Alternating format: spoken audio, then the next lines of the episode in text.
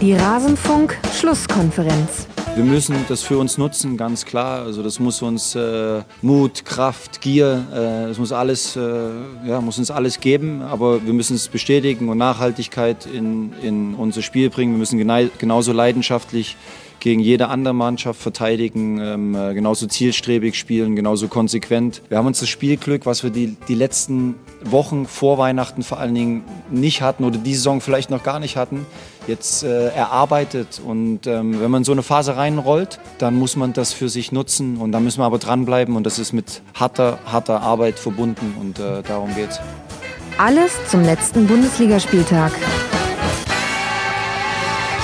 harte, harte Arbeit. Um die geht es jetzt. Das sagte Marco Rose nach dem 3 zu 2 Sieg seiner Borussia gegen den FC Bayern. Und wir wollen jetzt in dieser Rasenfunk-Schlusskonferenz Nummer 297 überprüfen, überprüfen, hat man denn auch so hart gearbeitet und wie rollt denn diese Phase weiter an diesem 16. Bundesligaspieltag der Männer, den wir besprechen wollen. Und ich begrüße euch ganz herzlich zu dieser Sendung. Mein Name ist Max Jakob Ost. Ich freue mich sehr, dass ihr eingeschaltet habt. Ich bin der Ed Genetzer auf Twitter. Und wie immer habe ich zwei Gäste hier bei mir. Unter anderem für den Schwerpunkt Borussia Mönchengladbach, Gladbach, aber natürlich auch zu allen anderen Spielen. Yvonne Marian von Früff, die Ed Polyvalenz auf Twitter. Hallo Yvonne. Hallo. War das für dich ein schwerer Verlust von Lucien Favre? Das wurde mir jetzt erst jetzt klar. Der Begriff Polyvalenz kann sich ja nur auf ihn beziehen. Ähm, natürlich war damals der Weggang von Favre für alle Gladbacher erstmal oder alle Gladbach-Fans ein großer Schock. Aber der Name Polyvalenz orientiert sich ja nicht nur an Lucien Favre, sondern an Fußball generell und vor allen Dingen auch der Ausrichtung von der Borussia. Okay, also steckt auch ein bisschen André Schubert mit drin, habe ich das richtig verstanden? Schön, dass wir das an der Stelle geklärt haben. Äh, geh nicht drauf ein, es war nur ein schlechter Witz. Äh, vorher begrüße ich noch den äh, zweiten Gast in dieser Runde und zwar Konstantin Eckner. Ihr kennt ihn hoffentlich alle von seinem YouTube-Kanal, einer der besten YouTube-Kanäle zur Bundesliga. Er selbst wird uns gleich sagen, wie man ihn dort findet. Auf Twitter ist er der CC-Eckner. Hallo Konstantin. Hallo Max. Hallo Leute. Hallo Leute, da merkt man schon dass YouTuber gehen. Konstantin, wo kann man dich sehen, wenn man sagt, zu dieser Stimme möchte ich jetzt auch die Mimik mitbekommen? Oha, oha. Äh, wer die unbedingt sehen möchte, sollte auf YouTube gehen, slash Konstantin Eckner, äh, Konstantin mit C. Und das wäre dann ganz einfach zu finden oder einfach ins Suchfeld eingeben, da müsste man normalerweise auch darauf stoßen. Absolut. Oder in die Shownotes zu dieser Sendung gucken, da wird das natürlich auch verlinkt. Ich kann den Kanal von Konstantin nur sehr empfehlen, aber erfahrene Hörerinnen und Hörer des Rasenfunks, die wissen das schon. Die wissen auch, dass ich, bevor wir über alle Spiele reden, in jeder Schlusskonferenz ein paar zufällig ausgewählten Unterstützerinnen und Unterstützern danke. In dieser Folge sind das Sven, Infopost 253, Jan Vollbracht, Yannick, Alex Bauer, Dennis Dynamite, Florian Schlosser, Hendrik, Kroko-Doc, Görn, Erik und Lars und Lars, der den Fußball immer geliebt hat. Das sollte ich noch mit dazu sagen. Sie alle finanzieren den Rasenfunk. Der Rasenfunk bleibt Werbesponsoren und Paywall frei. Wir finanzieren uns ausschließlich über das, was ihr uns freiwillig zahlt und davon zahlen wir auch unseren Gästen ein kleines Honorar. Noch ist es klein. Ihr könnt dafür sorgen, liebe Hörerinnen und Hörer, dass das irgendwann mal ich sag mal, öffentlich-rechtlich wird. Dass es irgendwann sich mal richtig lohnt und für alle Beteiligten es nicht nur Arbeit ist, sondern auch ein bisschen Ertrag, wenn man beim Rasenfunk mitmacht. Also unterstützt uns gerne, wir freuen uns sehr. Im Grunde könnt ihr mit einem Euro im Monat loslegen. Wenn das jeder von euch machen würde, dann wären wir schon mehr als öffentlich-rechtlich. Dann wären wir schon so öffentlich-rechtlich, dass bestimmt gewisse Parteien schon versuchen würden, den Rasenfunk zu stoppen. Dann habe ich noch Ankündigungen zu machen. Es gibt unter dieser Woche, in dieser englischen Woche, wird es keine Sendung geben. Die Schlusskonferenzen in englischen Wochen sind sowieso immer schwierig, auch für euch zum Weghören. In dieser Woche wird es leider nicht hinhauen. Schulschließungen mit Homeschooling plus englischer Spieltag, also englische Woche. Das wird nicht klappen. Das wollt auch ihr nicht. Das würde keine gute Sendung werden. Deshalb äh, hören wir uns dann wieder in einer Woche.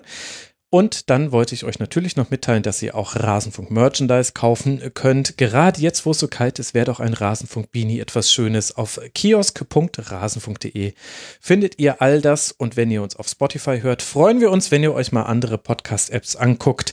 Wer weiß, wie lange wir noch bei Spotify sind. Das war ein langer Ankündigungsblock. Ich bin froh, wenn ich jetzt gleich mal wieder die Klappe halten kann. Und das werde ich als erstes tun, wenn wir über das Spiel zwischen Borussia Dortmund und dem ersten FSV Mainz 05 sprechen. Und irgendwie sollte es bei diesem Spiel wohl nicht sein mit dem Dreier für Dortmund gegen Mainz. Erst zählt ein Treffer von Holland schon in der zweiten Minute wegen Abseits, korrekterweise nicht. Dann pariert Zentner bei einer Reihe von großen Chancen sehr, sehr gut. Und als dann Meunier die Mainzer Führung von Öztunali ausgleicht, verschießt Marco Reus einen Strafstoß. Konstantin, war das jetzt so ein Punktverlust, wie wir ihn aus der Favre-Zeit noch kennen, gegen tiefstehende Teams? wo sich Borussia dann schwer tut, Chancen herauszuspielen. 73 Prozent Ballbesitz waren es in diesem Spiel. Oder gibt es dann doch Unterschiede zur Favre-Zeit? Ich glaube, der größte Unterschied lag darin, dass in Favre-Spielen normalerweise weniger Chancen ähm, kreiert worden wären. In dem Spiel war das ja gar nicht mal der Fall. Also gerade in der ersten Halbzeit oder in den ersten 50, 60 Minuten hat Dortmund sehr viele Chancen gehabt und hat ja auch einige liegen lassen. Das, äh, mal abgesehen von dem Abseitstor, ähm, das war in dem Moment aus meiner Sicht oder in der Phase noch gar nicht so schlimm. Ich hatte gedacht, dass der BVB sich dann noch einige Torschancen herausspielen wird und deshalb das Abseitstor jetzt nicht so spielentscheidend sein könnte. Am Ende war es eventuell spielentscheidend. Der BVB spielt natürlich dann ganz anderes, äh, mit 1 zu 0 in Führung zu gehen und dann 1 zu 0 in Führung zu sein. Insgesamt aus meiner Sicht war die offensive Durchschlagskraft schon stärker als es noch ähm, und in einigen Favre-Spielen gegen eine Mannschaft, die ja sehr tief verteidigt hat. Also Mainz hat ähm, eigentlich fast nie den Spielaufbau der Dortmunder gestört. Mhm. Und das ähm, hat normalerweise, wenn eben solche Teams sehr tief stehen, das normalerweise zur Folge beim BVB gehabt in der jüngeren Vergangenheit, dass die dann sich sehr schwer getan haben, in diese nächsten Linien reinzukommen. Das war ja so ein bisschen der Kritikpunkt dann zum Ende der Favre-Zeit, der von Hummels und anderen kam dass der BVB zu wenig Risiko gehen würde im, im Passspiel dann nach vorne in die offensiven Räume. Aber das war jetzt gegen Mainz aus meiner Sicht lange Zeit nicht der Fall. Wir werden natürlich danach darüber sprechen, wahrscheinlich, was dann passiert ist, als der BVB wieder in Rückstand geraten ist, denn dann war wieder so ein Knick in der Partie. Aber aus meiner Sicht bis dahin, bis zu dem Tor, auch ein bisschen Glück dabei, äh, bei dem Tor dann selbst von Östunali, bis dahin hat der BVB aus meiner Sicht schon stark gespielt, auch unter den gegebenen Voraussetzungen und auch im Kontext der vorherigen Saison oder der bisherigen Saison. Denn da waren ja doch viele Partien dabei, äh, die waren viel, viel schlechter und der BVB hat sich da klar gesteigert, jetzt auch äh, in dieser Partie und ja auch in der letzten Partie gegen Leipzig. Mhm. Yvonne, wie hat dir Dortmund gefallen? Ähm, prinzipiell fand ich es, dass man zumindest wieder den Ansatz von dieser in Anführungszeichen guten alten Dortmunder Spielart vielleicht erkennen konnte, wo man früher wirklich, oder früher ist halt übertrieben, aber wo man sonst wirklich Angst hatte, wenn die einmal ins Laufen kommen, hast du ein Problem. Das war zumindest später, so ungefähr ab der 70. Minute nochmal eine Phase, wo man das so ein bisschen auch wieder erkennen konnte, fand ich. Mhm. Ähm, jetzt hat sich natürlich Dortmund gegen Mainz immer so ein bisschen schwer getan komischerweise. Also ich glaube, zwei der letzten drei Spiele hat Mainz tatsächlich sogar gewonnen in Dortmund.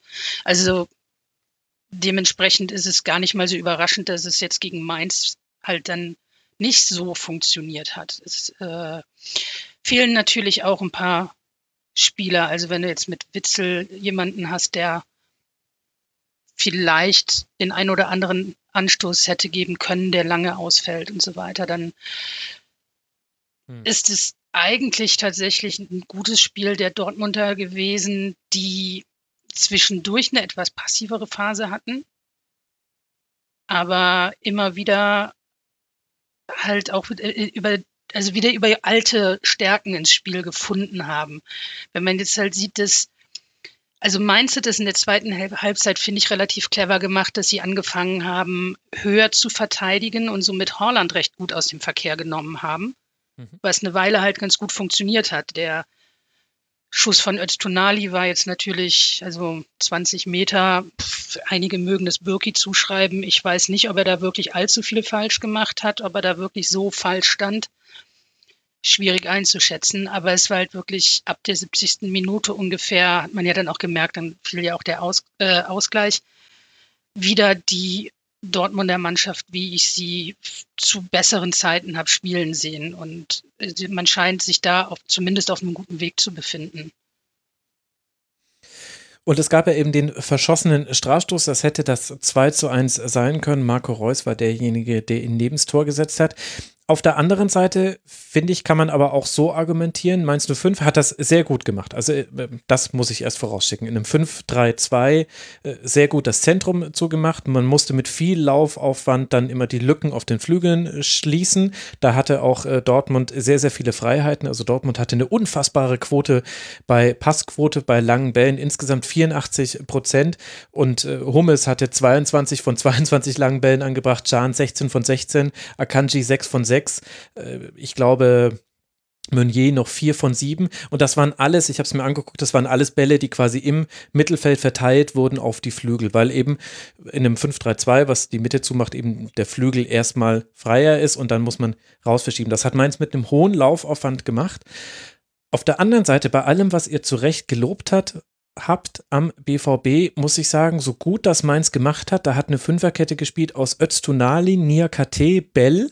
Der hat seit 2019, seit März 2019 nicht mehr gespielt. Hack und dann Mwene auf dem Flügel. Und ich finde, kann man von beiden Seiten sehen. Mainz 05 hat das sehr gut gemacht. Man kann aber auch sagen, müsste da nicht eine Offensive bestehend aus Brandt, Reus, Holland und Sancho noch für mehr Verwerfung sorgen? Ich fand, dass da die meisten Impulse eigentlich fast schon Bellingham gesetzt hat, indem er immer wieder mit in den Strafraum gegangen ist, oft auch mit tiefen Läufen und der dann da so ein bisschen für Unordnung gesorgt hat. Ich fand das ehrlich gesagt in Teilen etwas simpel wie Dortmund das gespielt hat und auch ein bisschen zu langsam in einzelnen Situationen. Bin ich da jetzt zu überkritisch, Konstantin?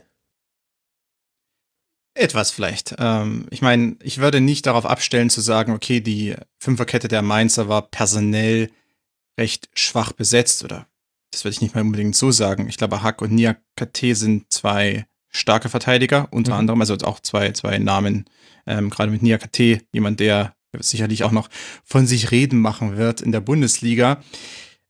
Ich würde nicht unbedingt sagen, dass deshalb diese Fünferkette ähm, auseinandergespielt werden muss. Ähm, eine Fünferkette kann gut funktionieren. Da gibt es diese auch die Unterstützung untereinander. Also es funktioniert sehr gut, kann als Einheit sehr gut funktionieren und ich glaube, das hat auch in der Partie ganz gut geklappt. Mhm. Plus natürlich das Mittelfeld hat hier auch mit unterstützt. Also die, die Mainzer äh, haben da ja auch aus meiner Sicht mit Danny Latz hat zum Beispiel jemand, der ähm, recht gut auch Räume kennt, Räume zustellen kann. Also ich würde da nicht unbedingt darauf abstellen, jetzt zu sagen, ähm, der BVB hätte die auseinandernehmen müssen. Aus meiner Sicht hat der BVB ja auch gerade in der Anfangsphase, in den ersten 20, 30 Minuten, Mainz relativ stark auseinandergespielt. Mhm. Hat eben dann hier und da nicht ja. gereicht, ähm, dass ein paar Torschüsse nicht richtig funktioniert. Reus hat den einen oder anderen liegen lassen zum Beispiel und das ist jetzt auch nichts Neues. Okay, kann passieren, ähm, aber es hätte auch, wie gesagt, es hätte auch relativ schnell 1 zu 0 stehen können und ähm, dann hätte ich gerne mal gesehen, wie Mainz das verteidigt, denn dann hätte eben diese ganze Ausrichtung nicht mehr funktioniert, die schon sehr destruktiv war. Und es gibt sicherlich hier und da noch Probleme, ähm, was die BVB-Offensive betrifft. Es ist hier und da vielleicht etwas langsam oder ich würde nicht unbedingt sagen langsam. Ich glaube, der Grund, warum es langsam wirkt, ist eher, dass die offensiven Teile, wenn man so möchte, also die Teile dieser Mannschaft noch nicht so richtig kohärent miteinander fungieren oder funktionieren. Ähm, das hat man hier und da gesehen, also die Verbindungen zwischen Brandt und Reus und Sancho, ähm, also gerade auch zwischen Brandt und den beiden anderen, die waren nicht immer da, ähm, haben sich ein bisschen verbessert über die Spielzeit hinweg, war aber eben noch nicht ganz so, äh, vielleicht auf dem Niveau, wo man sich das erwarten würde. Gerade auch natürlich anhand der Namen, die da auf dem Rasen stehen. Ganz klar. Aus, auf der anderen Seite, in manchen Phasen, auch in der zweiten Halbzeit, als der BVB dann wusste, okay, wir müssen jetzt wenigstens noch ein Tor erzielen und können hier nicht verlieren gegen Mainz oder müssen am besten noch zwei erzielen, gab es auch Phasen, da haben dann Sancho und Reus zum Teil auch relativ deutlich gezeigt, dass sie individuell zwei, drei Klassen besser sind als Mainz und haben das dann auch wirklich in die Waagschale geworfen. Also gerade Sancho hat sich dann gegen zwei, drei Leute durchgetribbelt er, das sagen ja auch Teamkollegen von ihm, er, er liebt es ja auch in diese Situation hineinzutrippeln, also sich auch gegen zwei, zwei oder drei durchzusetzen. Das, ist, das sind seine Lieblingssituationen. Und das hat er dann auch gezeigt, genauso wie Reus viele, viele gute Ablagen gespielt hat, ja. was ja auch so seine große Stärke ist. äh, in dem BVB-System und, und Mukuku hat sich dann auch sehr gut eingeführt. Oder auch zum Beispiel das, das 1-1 war ja dann eine Situation, in der sich Mukuku einfach mit brutaler individueller Klasse und Athletik durchgetankt hat. Ähm, sicherlich auch ein bisschen Glück dabei, aber okay. Ähm, trotzdem, da war, hat man gesehen, wo die Klasse herkommt und wie die Klasse ähm, auch zum Tragen kommen kann. Also, wenn ich das so ein bisschen zusammenfassen kann, sicherlich, der BVB müsste eventuell dann noch stärker auftreten und die Mainzer Abwehr noch stärker auseinanderspielen. Ich tue mich aber eben schwer, einerseits, weil ich, äh, weil ich schon auch Mainz und die Verteidigungs-, das Verteidigungssystem als recht stark sehe. Und zum anderen sprechen wir natürlich in einer Woche, in der Bayern München gegen Holstein Kiel verloren hat. Mhm. Ähm, wo auch, und, und Kiel ist nicht mehr individuell gesehen eine der besten Mannschaften der zweiten Liga. Ähm, was für mich nochmal der letzte Beweis war, okay, individuelle Klasse kann sicherlich sehr viel wert sein, aber kollektive Zusammenarbeit und Funktionalität als Gemeinschaft, wenn man das mal so ähm, hochtrabend bezeichnen möchte, sind manchmal viel, viel wichtiger. Vor allem, und das ist was, was, was immer mal auch so ein bisschen betont wird, äh, wenn ich mit, mit Leuten spreche, zum Beispiel eben bei uns bei Spielverlagerung.de, die individuelle Klasse oder die, sag mal, die Mindestklasse, die die Spieler haben in der ersten Liga, technisch und auch athletisch, die sollte man nicht unterschätzen. Also auch jemand, der vielleicht nur die Nummer drei oder Nummer vier bei Mainz ist, hat immer noch eine gewisse Grundklasse, wenn man das so möchte. Mhm. Der lässt sich in den seltensten Fällen da komplett auseinandernehmen. Ist auch schon passiert, aber ich glaube, man, man, darf nicht ganz so darauf schauen, dass eben Spieler, die vielleicht nicht so ganz so bekannt sind, wenn die in der ersten Liga spielen, ist, oder selbst in der zweiten Liga weit oben, ist die Chance, dass die auseinandergespielt werden, komplett zerlegt werden, nicht ganz so hoch. Also ich würde das ja. nochmal ein bisschen zu bedenken geben, weil manchmal denke ich, glaube, wir führen manchmal die Diskussion so ein bisschen wie wenn da ein riesen Klassenunterschied besteht. Ich glaube, ich, der Klassenunterschied ist nicht ganz so groß, wie man manchmal meint. Ich wollte das auch, äh, als ich auf die Fünferkette verwiesen habe, ich wollte damit nicht sagen, dass die einzelnen Spieler keine Qualität hätten, aber dass sie in dieser Form noch nicht zusammengespielt haben. Und ich finde, dass man das in der ersten Halbzeit auch durchaus gemerkt hat, dass Hack diese Halbposition weniger gut passt als das im Zentrum, wo er klare Stärken hat. Mwene hatte ein paar Situationen Situation, wo er einfach mit Meunier, der sehr, sehr aktiv nach vorne war, äh, gemeinsam mit Sancho, da hatte er einfach manchmal seine Probleme und da hat der eine oder andere Übergabemoment auch noch nicht so ganz geklappt. Und das finde ich ja auch nachvollziehbar. Also ich wollte damit keinem dieser fünf sagen, dass die Qualität absprechen. So hatte ich das nicht gemeint. Aber da hast du schon recht. Was fangen wir denn dann, Yvonne, mit der Mainzer Leistung an? Also man kann es ja neben dem sowieso schon Erfolg, einen Punkt zu holen, kann man es ja auch so sehen, Mainz 05 hatte noch Chancen hinten raus. Also es gab eine, in der Burkhardt sich vielleicht eher nochmal für den Querpass hätte entscheiden können. So kam dann immerhin ein Pfostenschuss von Öztunali noch dabei heraus. Wir haben das Tor von Öztunali. Wir haben ein ein tolles Solo von Nia KT in der 89. Minute. Mit allem, was er hatte, hat er dann allerdings auch äh, vorbeigeschossen. Das heißt, Mainz 05 hat ja auch ein sehr gutes Spiel gemacht. Was kann man aus dem Auftritt mitnehmen, deiner Meinung nach? Ich halte jetzt, also da, zu dem Thema davor. Also BVB hatte, glaube ich, in der ersten Halbzeit schon über zehn Torschüsse. Also die haben sich nicht ganz so schlecht angestellt offensiv. Mit den Chancen zumindest. Die Chancenverwertung war bei Dortmund schon immer ein schwieriger Faktor. Und ich habe schon letzte Saison öfter mal das Gefühl gehabt, dass Dortmund vor allen Dingen pro Spiel starke 15 Minuten auf 90 Minuten verteilt hat. Somit also gar nicht so viel anders dieses Mal. Da hatte man sogar ein paar mehr starke Minuten. Also es ist ähm, tatsächlich würde ich auch sagen, bist du da vielleicht ein bisschen zu kritisch, was äh, manche Sachen angeht. Brandt hat jetzt zum Beispiel auch lange nicht mehr in der Startelf gestanden, glaube ich, und musste sich dementsprechend da auch erstmal wieder so ein bisschen einspielen. Was Mainz angeht, Mainz hatte einen durchaus schlechten Saisonstart, ein, dennoch aber auch zuletzt immer mal wieder sehr mutige Auftritte. Und ich glaube, wenn man sich da so ein bisschen dran erinnert, was man vielleicht doch tatsächlich kann, könnte das schon eine bisschen breitere Brust mit sich bringen. Vielleicht ist jetzt auch gerade das Unentschieden gegen Dortmund der Auslöser, der dann wieder so ein bisschen mehr Selbstvertrauen mitbringt, dass man ein paar Sachen aus dem Spiel selber mitnimmt und praktisch umsetzen kann. Öztunali war ja auch jemand, der jetzt wieder neu mhm. ins äh, Team gekommen ist, sich das durchaus auch ähm, ja, verdient hat, da wieder häufiger zu stehen. Und ich denke, dass das generell jetzt erstmal auch eine Findungsphase ist in Mainz, dass da viele Sachen gerade passieren und wenn sich das jetzt alles langsam aber sicher wieder stabilisiert, man sich um Mainz wahrscheinlich nicht im Vergleich zu anderen Mannschaften so viele Sorgen machen muss, dass die sich als Team wieder fangen. Hm.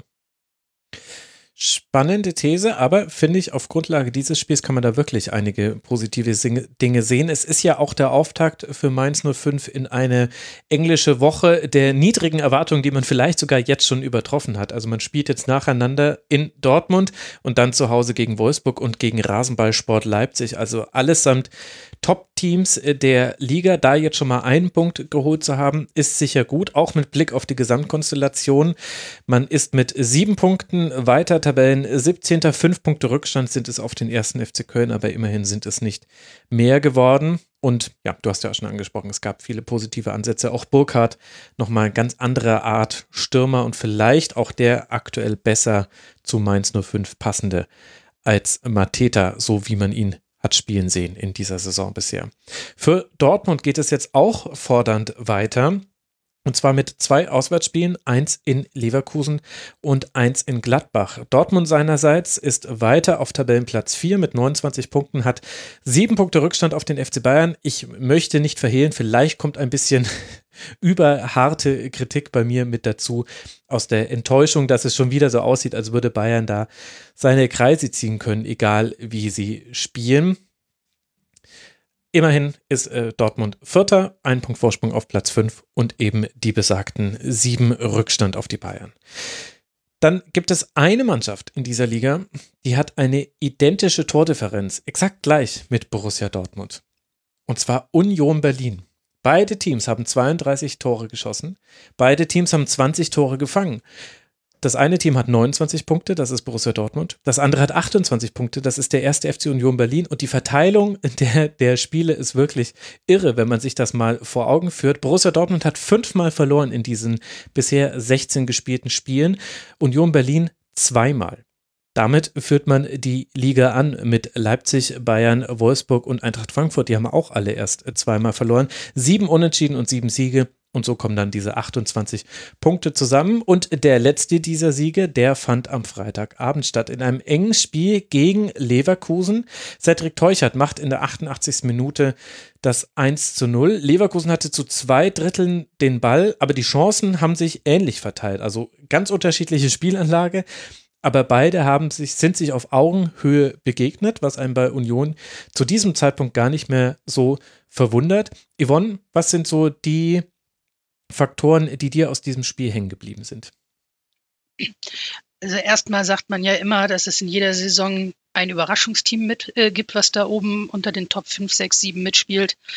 Und ähm, da könnte man jetzt Union als das klassische Überraschungsteam vielleicht auflisten, aber ich finde es tatsächlich gar nicht so überraschend, wenn man sich auch das Spiel gegen Leverkusen angeguckt hat, was Union da auf dem Platz arbeitet tatsächlich. Also sie spielen jetzt nicht den hochklassigsten, wunderschönsten Fußball oder haben auch nicht die teuersten Stars in ihrem Team, nicht die größte Einzelqualität an Spielern, aber was sie sich über ihre äh, Teamarbeit immer wieder zusammenschustern und dann auch rausspielen, ist beeindruckend, muss ich ganz ehrlich sagen. Ich meine, jetzt ist das Spiel natürlich also von anderen Dingen etwas überschattet worden.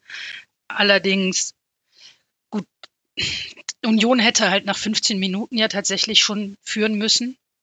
Oder nach 14 Minuten, nach diesem wunderschönen Eckball von Trimmel, wo Friedrich aus bester Position am Tor vorbeiköpft. Mhm. Also beziehungsweise den Außenpfosten köpft. Das war schade. Also muss man ganz ehrlich sagen, weil es wäre durchaus verdient gewesen, dass Gut, Leverkusen hat natürlich mehr Druck gemacht, das muss man schon sagen. Leverkusen war anfangs ein bisschen aktiver.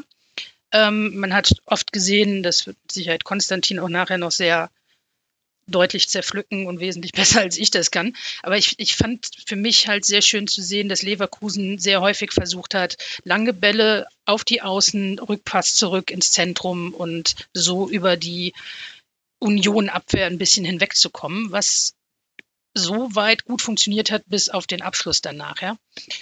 Ähm, das war halt, warum ich dann sage, dass es eigentlich äh, verdient gewesen wäre, dass Union führt nach diesem Kopfball.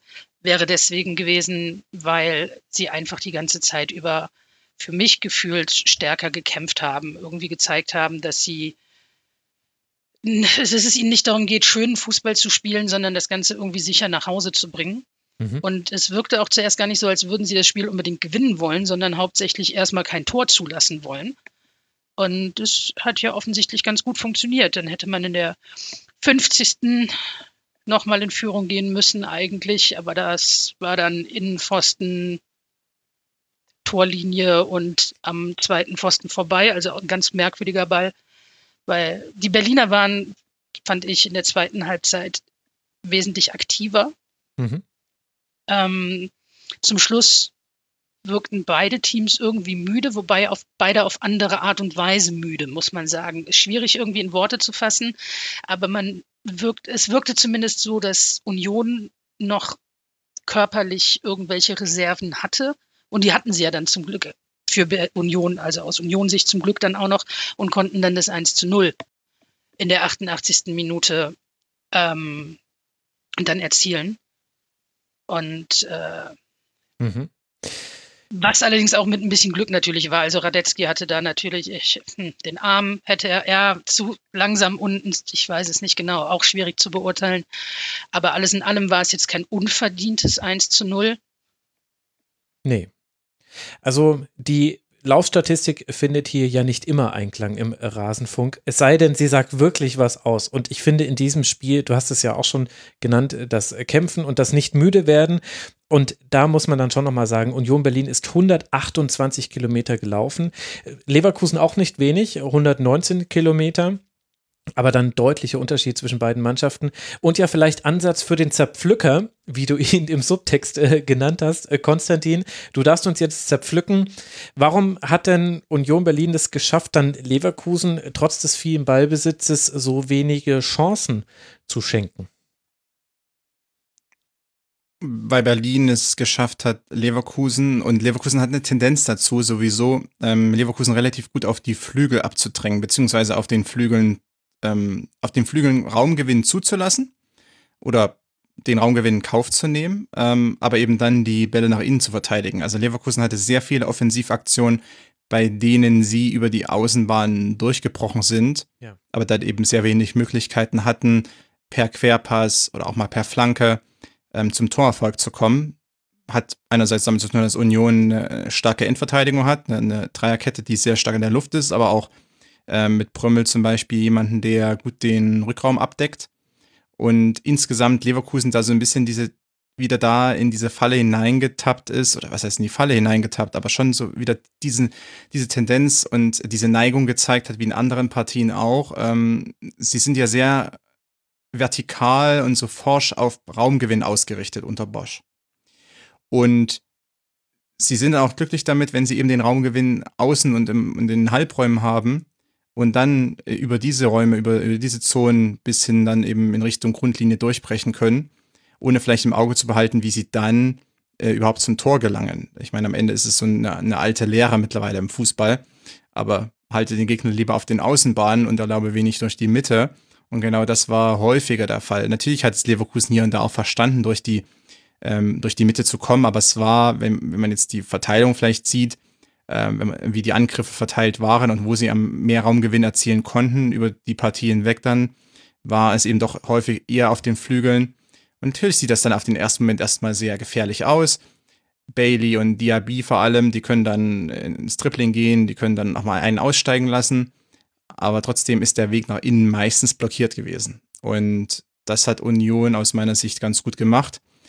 Strategisch ist Union in dieser Saison sehr stark ähm, auch in anderen Partien schon gewesen. Das heißt, die Ausrichtung der Matchplan, den Fischer da zurechtlegt, der passt meistens. Ähm, er weiß also, wenn er in diese Partie geht, wie werden die Kräfteverhältnisse in puncto Ballbesitz sein. Und er richtet seine Mannschaft genau darauf aus. Ich glaube, Fischer ist eben, was die Matchplanung betrifft, auch deshalb so stark, weil er schon sehr gut äh, vorhersehen kann, äh, wie sich auch so Partien entwickeln und wie auch gegnerische Mannschaften reagieren und wie die vorgehen. Und Leverkusen ist da vielleicht ein einfacher Fall, weil die da unterscheiden sich die einzelnen Partien nicht ganz so stark. Aber ähm, ich glaube, dass das von Union erstmal rein von der Ausrichtung her relativ gut bewerkstelligt war und ähm, man eben Leverkusen am Ende viel Ballbesitz gegeben hat, auch viel Raumgewinn zum Teil, aber eben nicht unbedingt die entscheidenden Torchancen. Natürlich über die Partien weg gab es die eine oder andere, aber insgesamt war es doch, was vielleicht so Aufwand und Ertrag betraf für Leverkusen, stand das in keinem Verhältnis. Das heißt, du, also siehst du das entsprechend dann, wie ich, dass äh, Union nicht so das klassische Überraschungsteam ist, was man pro Saison im oberen Tabellendrittel hat, sondern sich das tatsächlich wirklich verdient hat und gar nicht mal so überraschend verdient hat? Ja, also ich glaube schon, dass, dass sie es verdient haben. Ähm, ich hatte auch dazu mal, und jetzt wieder ein bisschen äh, schamlose Werbung zu betreiben, genau vor kurzem mal ein Video dazu gemacht äh, zu Union Berlin und bin auch auf zum Beispiel auf die Personalie Max Kruse eingegangen, weil viele hatten ja gedacht, Kruse ist verletzt, auch Poyan Palo ist ja schon einige Zeit verletzt und jetzt fehlt diese individuelle Klasse. Aus meiner Sicht ist diese individuelle Klasse, die gerade natürlich Kruse mitbringt, schon wichtig und die kann spielentscheidend sein. Aber was bei Union wichtiger ist, und das ist dann wiederum auch wirklich ein, ein wie soll man sagen, ein, ein Pluspunkt für den Trainer ähm, und für das Kollektiv an sich. Die Mannschaft funktioniert sehr stark. Die kann auch ohne Max Kruse funktionieren, weil die Ausrichtung, die taktische und auch strategische Ausrichtung in vielen Partien perfekt oder nahezu perfekt ist. Dazu kommt natürlich, es wird hoher Aufwand betrieben. Die Mannschaft ist sehr laufstark, die hat sehr viele äh, auch tempostarke Akteure, also Becker, Ingwarzen, Trimmel, die können alle ähm, Bülter, die können alle sehr hohes Tempo auch gehen, was sicherlich auch von Vorteil ist, gerade wenn man eben die, diese etwas konterlastigen Partien bestreitet. Aber aus meiner Sicht, Union ist deshalb zu Recht da weit oben, weil sie als, weil es eben nicht wegen einzelnen Spielern passiert, sondern weil diese Mannschaft äh, so gut funktioniert. Das heißt also, das ist nochmal auch jetzt diese Partie gegen Leverkusen, auch vorangegangene Partien haben nochmal gezeigt, Berlin hat diesen auch Umbruch, den sie ja vorgenommen haben, im letzten Sommer sehr gut bewerkstelligt. Es mhm. ist eben nicht nur so, dass es vielleicht mal zwei, drei Monate gut funktioniert hat, sondern sie machen das jetzt schon sehr lange. Wenn ich jetzt mir die letzten Monate anschaue, die bei den wenigsten Partien ist Union Berlin eingebrochen und hat dann als Kollektiv nicht mehr funktioniert. Und wenn, dann war es vielleicht so eine Partie wie gegen Hertha, äh, bei der es eine rote Karte gab und dann hat man eben nur noch verteidigen können und war ein Mann Unterzahl. Okay, das kann passieren, gerade bei so einer Ausrichtung wie bei Union Berlin mit dem sehr laufstarken, laufintensiven Spiel ist Unterzahl Gift. Aber was darüber hinausgeht, in normalen Partien sind sie sehr, sehr konstant. Ähm, und bei anderen Überraschungsmannschaften in den vergangenen Jahren, die erstmal um reingerutscht sind, wo man auch vielleicht schon sehen konnte, dass es eher eine Eintagsfliege oder eine Einsaisonfliege wird, äh, war es dann eher so, dass das Auf und Ab selbst in der Saison größer war, dass die Ausschläge nach unten größer waren. Und das war jetzt bei Union Berlin aus meiner Sicht bis dato nicht so der Fall.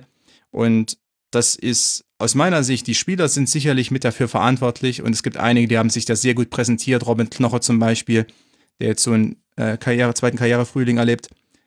Aber vieles geht zurück auf den Trainer aus Fischer, der sich zu Recht jetzt ähm, auch einen Namen erarbeitet hat in der Bundesliga, weil er ist hau mit hauptverantwortlich dafür, diese Mannschaft so umzukrempeln. Mhm. Denn ganz ehrlich, äh, hat jetzt noch keine riesige Rolle gespielt in dieser Saison. Viele Spieler waren schon letztes Jahr dabei. Ein paar wurden eingefügt, die haben aber auch nicht unbedingt den großen Namen gehabt oder hatten jetzt nicht das große, äh, den großen Werdegang zuletzt. Das heißt also, vieles kommt auf äh, ja, dem Trainer zugute. Oder das ist quasi, der, der Trainer muss dafür auch hier viel Lob erhalten. Wobei Union natürlich das gleiche Schicksal in Anführungszeichen äh, ereignen könnte wie Freiburg, dass dir halt am Ende der Saison dann halt wirklich gute Spieler oder wichtige Spieler immer wieder weggekauft werden. Also ich denke so an den ein oder anderen Defensivspieler von Union. Ich denke, dass die schon Aufmerksamkeit bei dem ein oder anderen mhm. Club in den Top 7 mit Sicherheit äh, erlangt haben. Ja, das könnte sein. Das habe ich auch schon häufiger von Union-Fans gehört. Liebe Grüße an dieser Stelle. Die hoffen immer alle, dass andere Vereine nicht sehen, wie Marvin Friedrich spielt, zum Beispiel. Und wenn ja, ich zu spät. Also Gladbach-Fans haben sich auch schon unterhalten, was ihn angeht. zu spät, ja. Also das ist jetzt tatsächlich ziemlich spät. Aber ich finde es halt auch interessant. Das kommt sicherlich auch aus dem Gedanken, den du vorhin ausgeführt hast, Konstantin, eben, dass Union Berlin über die Systematik funktioniert und nicht über die Einzelspieler. Ein Spieler wie Taiwo Avoni, den wir ja auch in Mainz schon gesehen haben, der ist nicht wiederzuerkennen, aber auch in der Art und Weise, wie er eingesetzt wird. Also man, man erkennt auch quasi Unterschiede in der Spielweise. Dann kommen natürlich auch Faktoren wie Selbstvertrauen, äh, Erfolg beim Torabschluss mit dazu. Das ist gerade bei Offensivspielern, kann man das nicht rausaddieren. Aber das finde ich schon wirklich sehr, sehr spannend zu sehen, wie sich so jemand nochmal quasi auf eine ganz andere Art und Weise zeigt und ja wirklich auf einem hohen Niveau seiner Mannschaft viel, viel Gutes tut, weil die Vertikalität von Union Berlin kann nur funktionieren, wenn diejenigen, die vertikal geschickt werden, diesen Ball A erreichen, B verarbeiten können. Und sowohl Geraldo Becker, auch wenn er dann raus musste in der 25. Minute für Teuchert, als auch Teuchert, der zwar beim Abschluss Pech hatte, aber ja auch in die Anschlusssituation gekommen ist, als auch Avonie, die haben das drauf. Mit Ingwarzen haben sie noch jemanden, der, der eigentlich ganz gut diesen Kruse Hybrid manchmal spielt, also dass er, dass er derjenige zwischen den Linien ist, der auch mal prallen lässt und er, er leitet noch viel mehr weiter. Das gefällt mir ehrlich gesagt sogar noch besser. Also Union, macht euch darauf gefasst, Leute, dass wir da jetzt häufiger über international reden werden in den nächsten Wochen. Nach 16 Spieltagen mit 28 Punkten, das sind, ich betone es nochmal kurz, 16 Punkte Vorsprung auf den Relegationsplatz. Tja, da wird es äh, andere Saisonziele geben, auch wenn man das natürlich offiziell noch nicht sagen kann. Für Union geht es jetzt weiter in Leipzig und dann in Augsburg. Leverkusen, das seinerseits durch diese Niederlage bei 29 Punkten verharrt und damit auch sieben Punkte Rückstand auf den FC Bayern hat und einen Punkt Vorsprung auf Union, die auf Tabellenplatz 5 liegen.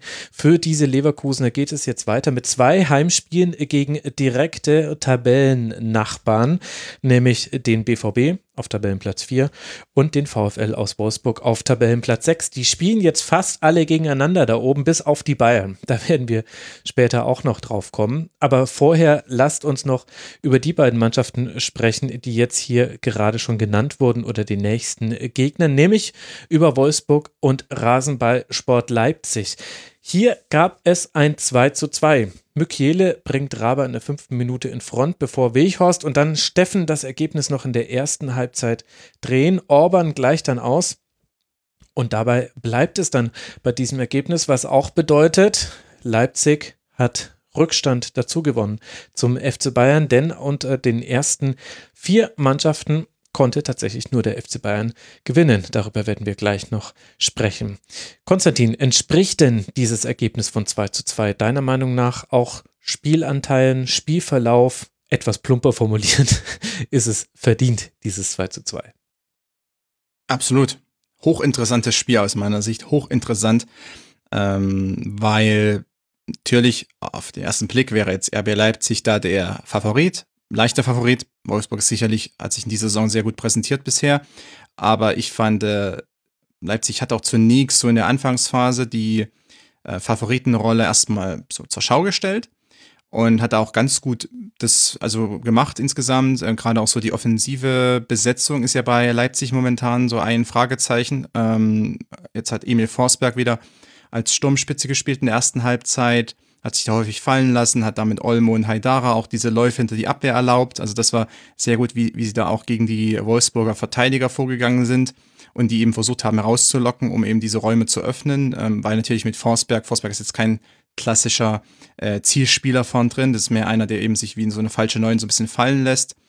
Ähm, das hat also gut funktioniert, aber Wolfsburg hat eben dann, anders als vielleicht andere Bundesligisten gegen Leipzig oder gegen Nagelsmann, hat Wolfsburg sehr schnell reagiert hat umgestellt auf, ähm, hat quasi dieses Hybrid-System dann gespielt, 4-2-3-1 im ersten Pressing und dann eben diese Umformung zu 3-4-3, äh, auch mit Gerhard in der tieferen Rolle und mit Gülavogi, der sich dann ein bisschen zurückfallen lassen hat. Also insgesamt hat Wolfsburg dann sehr gut darauf reagiert und hat dann das gemacht, was gegen Leipzig funktionieren kann, wenn man das richtige Mittelfeld dazu hat. Hartes Pressing, hart vorne, vorne äh, draufgegangen und gleichzeitig in Umschaltsituationen das Mittelfeld der Leipziger, also die Doppelsechs, einfach mehrfach überlaufen. Denn Leipzigs Schwachstelle ist ja diese Doppelsechs. Äh, Kampel und Sabitzer, die bringen einiges mit, aber sind physisch nicht ganz so, ähm, vielleicht auf der Höhe gegen manche Gegner wie eben dann Gülavogi, Gerhard, Schlager, gegen, gegen so ein Mittelfeldtrio, wird es für die teilweise schwer. Und zugleich eben auch Leipzigs weiterhin vorhandene Schwäche, gerade gegen ein sehr aggressives hohes Pressing, gegen fünf, sechs Pressing-Spieler dann auch durch die Linie oder durch die ersten Linien hindurchzukommen. Das fällt ihnen ja sehr schwer und da gab es ja in dieser Saison auch schon die eine oder andere Niederlage, wo das eben, wo sie quasi in Pressingfallen hineingelockt wurden. Anschauungsbeispiel damals diese Klatsche in Manchester gegen United. Mhm. Ähm, also das war jetzt wieder so ein bisschen augenscheinlich gegen Wolfsburg. Ähm, Wolfsburg sicherlich nicht unbedingt auf dem Niveau wie United, aber äh, an Ansätzen war das dann trotzdem sichtbar und äh, man hat gesehen, wie die Schwächen von Leipzig ausgenutzt wurden. Und äh, insgesamt auch, also äh, ich fand ganz interessant auch wirklich diese Umstellung Wolfsburgs in der ersten Halbzeit. Und quasi im nächsten Moment oder relativ kurz darauf fällt das Tor durch Weghorst. Sehr guter Lauf vom Stürmer, aber auch in dem Moment hat Leipzig eben noch nicht so gut mit dieser Umstellung, kam noch nicht so gut mit dieser Umstellung zurecht, die Wolfsburg da vorgenommen hat. Das war ähm, brillant von, von Klasner und der Mannschaft und äh, sowas sieht man natürlich sehr gerne. Dann im, im weiteren Verlauf der Partie hat es dann Nagelsmann auch versucht mit dem Wechsel und mit Olmo weiter vorn und mit, mit Nikunku in der zweiten Reihe. Ähm, insgesamt bei Leipzig, glaube ich, wird sehr viel aktuell gebastelt, weil es hier und da ein bisschen, ein bisschen knarrt äh, in der Mannschaft. Eben ganz vorn gibt es nicht so richtig diesen, diesen Zielspieler und auf der Doppelsechs hat auch einiges ausprobiert. Zum Ende war ja dann auch Haidara auf der Doppelsechs wieder. Also insgesamt Leipzig bastelt noch ein bisschen und Wolfsburg ist aus einer Position herausgekommen und hat gesagt, wir schauen uns mal an, was, was Leipzig macht. Und wir reagieren sehr schnell. Denn was passiert, wenn Wolfsburg in dem Moment nicht sehr schnell reagiert in der ersten Halbzeit? Dann könnte es natürlich auch mal 2-0 für Leipzig stehen, bevor dann eben vielleicht die Halbzeitpause anbricht und dann der Trainer reagiert.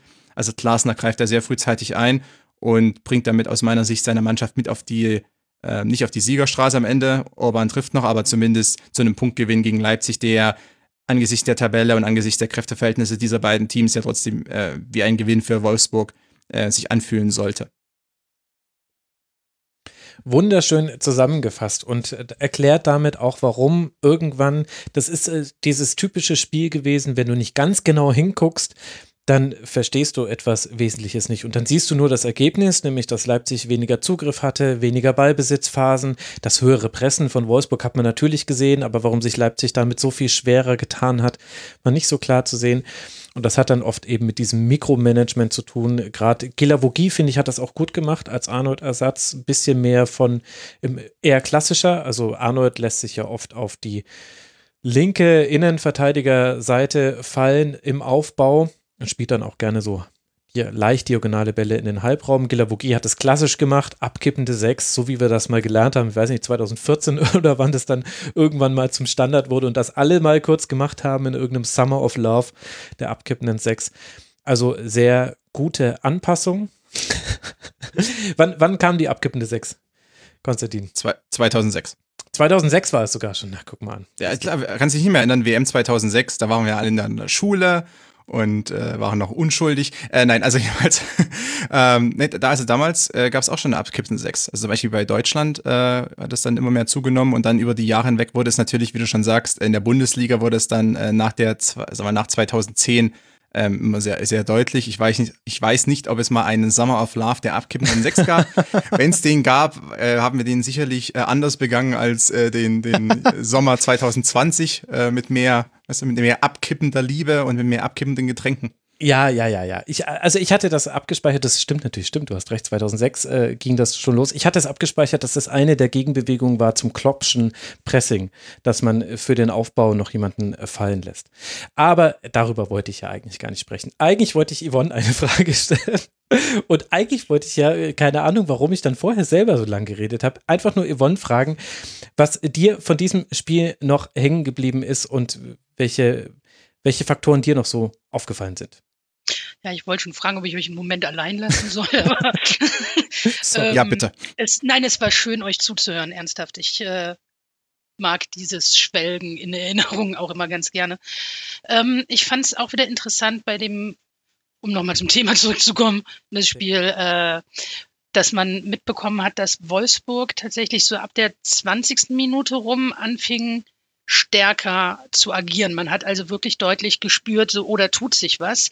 Es wurde kämpferischer gearbeitet, es gab viel mehr Ballgewinne und einer dieser Ballgewinne führte ja dann auch zum Führungstreffer.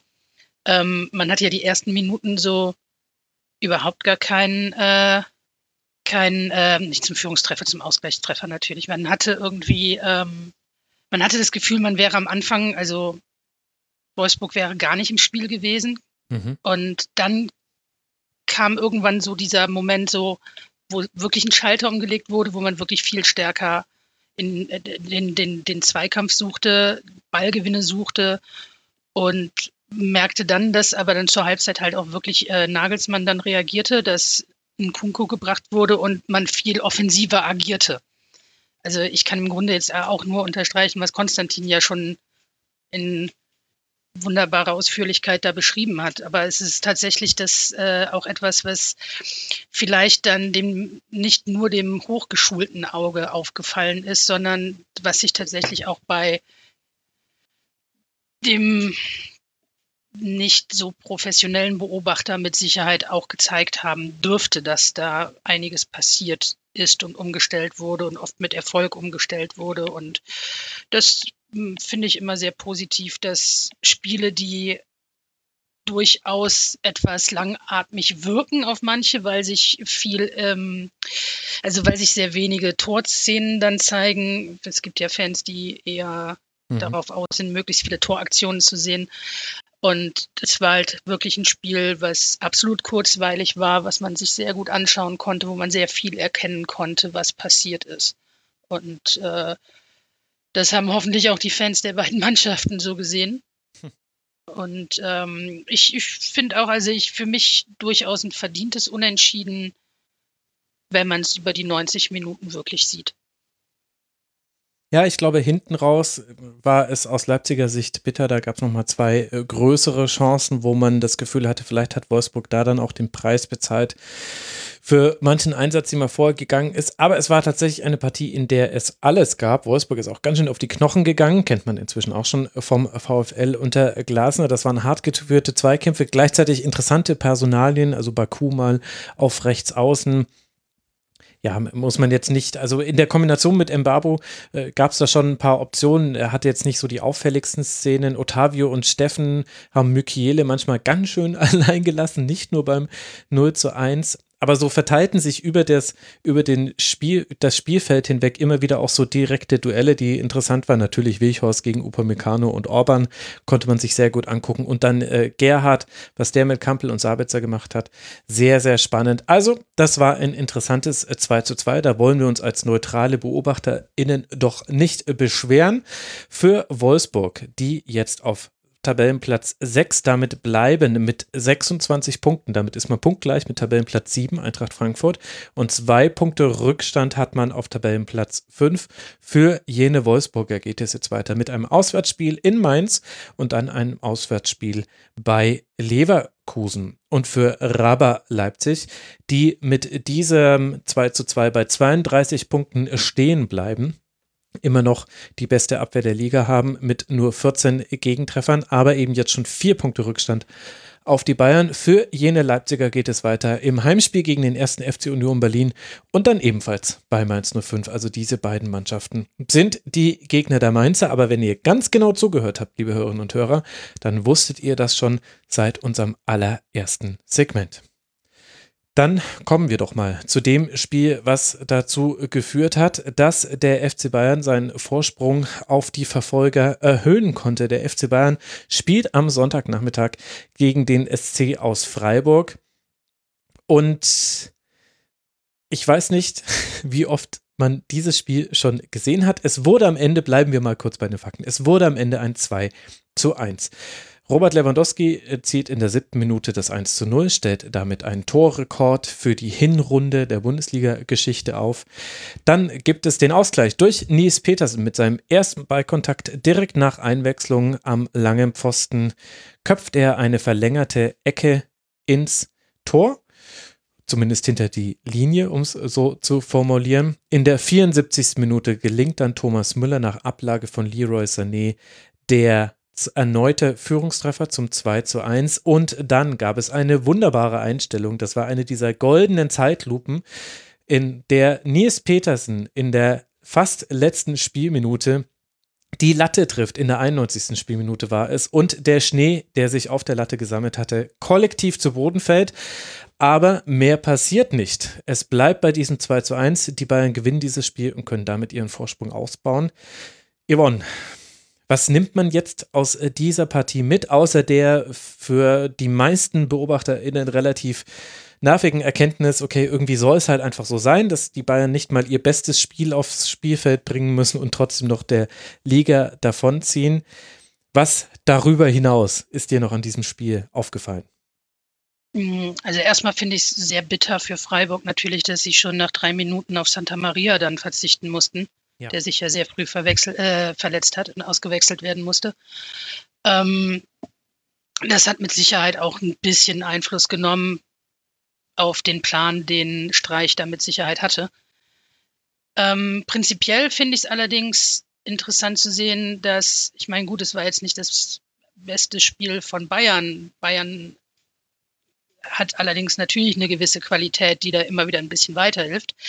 Was ähm, es war ein verdienter Sieg, möchte ich vorsichtig sagen. Und was vielleicht dem Rest der Liga Hoffnung, in Anführungszeichen Hoffnung geben kann, ist, dass tatsächlich, äh, dass die Münchner defensiv diverse Schwächen aufzeigen. Das hat Freiburg nicht konsequent nutzen können.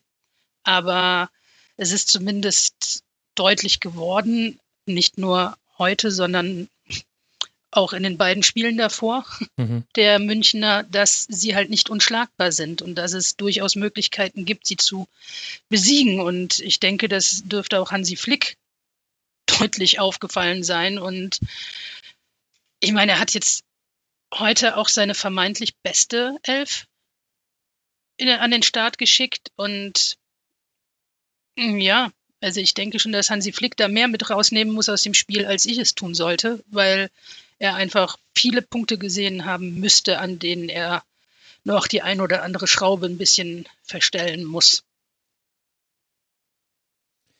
Konstantin, welche Schrauben sind das deiner Meinung nach? Oder, ist, oder fühlst du dich da zu sehr wie eine gesprungene Schallplatte, wenn du jetzt von hochstehenden Linien von Strafraumverteidigung und von Rückraumbesetzung sprichst? Oder was sind da für dich die entscheidenden Faktoren? Ich fühle mich immer wie eine gesprungene Schallplatte. Das ist meine Identität. Nein, äh, Spaß beiseite. äh, während ihr geredet habt, habe ich erstmal ähm, Santa Maria von Roland Kaiser natürlich mal angehört. Natürlich. Und um jetzt auf die Bayern zu kommen, ähm, erstmal, man muss, vielleicht wenn man auf das Spiel schaut, ähm, vielleicht mal kurz festhalten. Man kann sicherlich argumentieren, äh, oder man kann sicherlich dafür argumentieren, dass Lucas Hernandez der bessere Verteidiger als Jerome Boateng ist im Jahr 2021. Aber ansonsten stand da die beste Bayern-Besetzung auf dem Rasen, die es gibt. Momentan. Ähm, das sollte man vielleicht erstmal festhalten, was vielleicht so die Mannschaft, die da jetzt gegen Freiburg sich so schwer getan hat, betrifft, dass ähm, das rein vom Personal her ähm, die beste Bayern-Mannschaft war. Die sicherlich hier und da auch äh, vielleicht nicht hundertprozentig fit ist, aber immerhin, das ist äh, erstmal bemerkenswert in gewisser Weise gewesen. Was die äh, Leistung jetzt gegen Freiburg betrifft und auch ähm, gegen die vorherigen Mannschaften, ähm, gegen Kiel und Gladbach und die Probleme aus meiner Sicht, ich glaube, gegen Freiburg hat sich nochmal was bewahrheitet, was jetzt zuletzt schon äh, deutlich wurde. Und zwar, dass Bayern doch relativ starke Probleme hat, ähm, dieses Gegenpressing, das sie in der letzten Saison hatten, um auch ihre sehr riskante, risikobehaftete und aggressive Offensivspielweise abzusichern, dass das mehr oder weniger nicht existiert, gerade gegen eine laufstarke Mannschaft wie Freiburg. Da gab es Situationen ähm, in der zweiten Halbzeit, ich weiß leider nicht mehr ganz genau, welche Phase, also es war vielleicht so um die 70. Minute. Da gab es mal eine Situation, da hat Freiburg, glaube ich, also bestimmt achtmal in Folge einfach den Ball zurückgewonnen. Und jedes Mal war in der Nähe des Ballgewinnenden oder Ball zurückgewinnenden Spielers äh, wirklich, also an sich kein Bayern-Spieler in der Nähe. Ähm, das war schon bemerkenswert. Mal ganz davon abgesehen, dass natürlich es auch Probleme gab äh, hinsichtlich der wieder mal anfälligen Räume hinter den Außenverteidigern. Mhm. Ähm, also wenn die weit aufgerückt war, dass die eben dann relativ anfällig sind und das ist ja nichts Neues, das gab es schon in der vergangenen Saison. Ähm, nur in der vergangenen Saison waren diese Situationen, dass eben jemand wie Günther oder wenn es eben nicht Günther war, war es jemand anderes, vielleicht auch in der Champions League, äh, immer wieder in den Rücken des Außenverteidigers laufen konnte. Diese Situation gab es damals auch, aber nicht ganz so in dieser Quantität. Mittlerweile ist es aber so, weil dieses Gegenpressing immer seltener greift, gibt es diese Situation immer häufiger und dadurch wirkt es dann auch so, dass die Bahnen noch instabiler stehen als vielleicht noch vor einigen Monaten. Und da ist sicherlich was dran. Aus meiner Sicht, und ich habe jetzt zuletzt auch in, in ein paar äh, Texten da argumentiert, aus meiner Sicht ist es eben kein per se kein Defensivproblem, beziehungsweise kein neues Defensivproblem, was die Bayern haben, sondern ähm, die Defensive hat die Qualität und spielt auf dem Niveau wie schon an sich schon lange, auch schon während des Champions League Sommers. Das größere Problem ist, dass die Bayern einfach ihre Offensivspielweise nicht mehr absichern können, dass Kimmich nicht mehr so omnipräsent ist, obwohl er immer noch relativ stark spielt und dass insgesamt die Präsenz der Bayern in Ballnähe nicht mehr so gegeben ist und dadurch eben dann Ballverluste umso kostbarer werden. Und was sind die Gründe dafür? Einerseits natürlich der Spielplan. Ähm, man kann nicht mehr diese 110% gehen, wie man es noch äh, vielleicht in der letzten Saison zum Teil getan hat. Und selbst da hatten die Bahnen auch hier und da mal Probleme und sind ein bisschen auf den Zahnfleisch gerobbt, aber es ging insgesamt auch noch.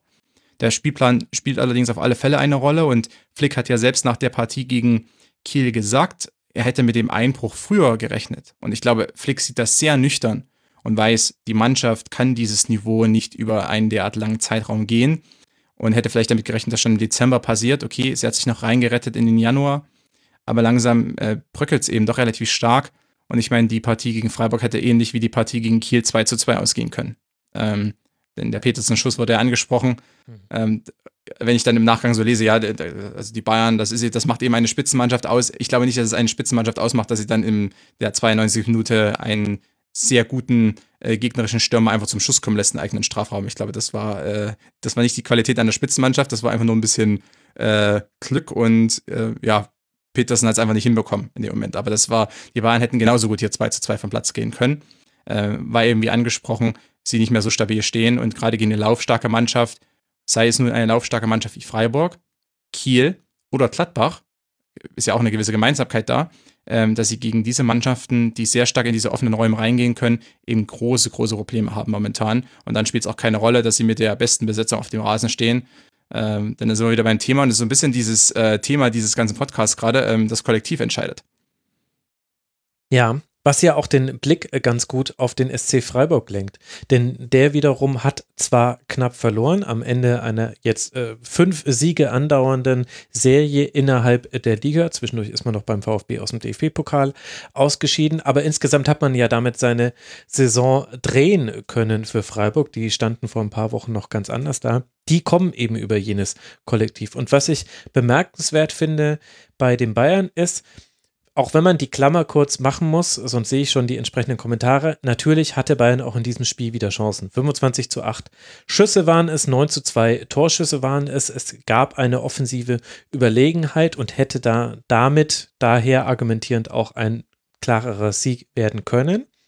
Dessen aber eingedankt oder eingedacht muss man auch sagen, mit Freiburg hat man jetzt den zweiten Gegner gehabt innerhalb von wenigen Tagen, denn bei Kiel war das auch schon so, der über Phasen der Spielzeit die Kontrolle hatte, die Ballkontrolle. Und Bayern ist, ja, wie man immer so schön sagt, hinterhergelaufen. Das hat man bei Kiel gesehen in der zweiten Halbzeit, das hat man beim SC gesehen, wenn ich mich richtig erinnere, vor allem in der zweiten Hälfte der ersten Halbzeit, in der Freiburg ganz gut den Ball zirkulieren lassen konnte und aber daraus auch noch einen Raumgewinn herausspielen konnte. Also es war nicht so, dass Bayern gesagt hat, na macht ihr mal, wir schnaufen jetzt mal durch, sondern Freiburg ist trotzdem noch in spannende Räume gekommen. Das finde ich ist ein interessanter Aspekt, der vielleicht sogar noch dazugekommen ist, vielleicht sich auch damit erklärt, dass die Bayern Gegner ja auch registrieren, was bei den Münchnern gerade los ist und was, wie ich finde, Yvonne auch nochmal unterstreicht, wie viel Freiburg eigentlich gut gemacht hat in diesem Spiel. Und wir hatten ja die Santa Maria-Verletzung schon angesprochen. Übrigens gab es dazu ein Äquivalent. Napri musste auch schon in der ersten Halbzeit verletzt raus. Aber Santa Maria, ganz wichtiger Spieler für Freiburg, wurde dann ausgewechselt. In der fünften Minute kam für ihn Abrashi und hat das nicht so viel schlechter gemacht als Santa Maria, oder? Das definitiv nicht. Ich denke nur, dass äh, Streich halt definitiv anders geplant hatte. Ähm, was ich zum Beispiel jetzt auch interessant finde auf den Blick auf die, äh, mit dem Blick auf die Zahlen, wenn wie Konstantin ja sagte, es gab da diverse Balleroberungen und so weiter von Freiburg, wo weit und breit kein, kein Bayern-Spieler war, dann der da irgendwie ein Backup bieten konnte und so weiter. Wenn ich auf die Zahlen gucke und sehe, dass Freiburg eine Zweikampfquote von unter 40 Prozent hatte, dann ist das tatsächlich etwas, wo sie zumindest immer die richtigen Zweikämpfe gewonnen haben und äh, oder manchmal halt, auch keinen Zweikampf führen mussten. oder halt auch relativ wenige Zweikämpfe führen, führen mussten, richtig. Ähm, Freiburg hat es nicht schlecht gemacht, definitiv nicht. Und ich meine, Streich kennt seine Mannschaft sehr, sehr gut und Streich weiß auch, dass Freiburg ein Team ist, das wirklich als Team agieren muss. Und ähm, das setzt er auch immer gut um. Also ich, ich habe ja immer gesagt, dass äh, bei Bayern die klassische Schwäche ist, dass Bayern nicht damit klarkommt, wenn man sie früh anläuft.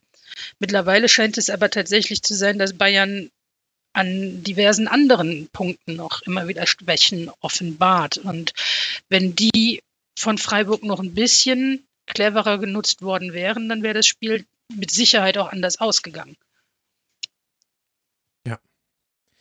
Dem würde ich zustimmen. Florian Müller hat manchmal noch einen höheren Rückstand verhindert, aber ein sehr, sehr gutes Spiel gemacht. Das gehört noch da mit dazu. Und vielleicht hätte man Griffe noch in ein paar mehr Aktionen bringen müssen auf Seiten der Freiburger. Günther hat da viel gemacht. Es gab auch schöne Vorstöße. Abraschi hat unglaublich hoch zwischendurch gespielt, auch im Pressing. Das hat sehr, sehr gut funktioniert.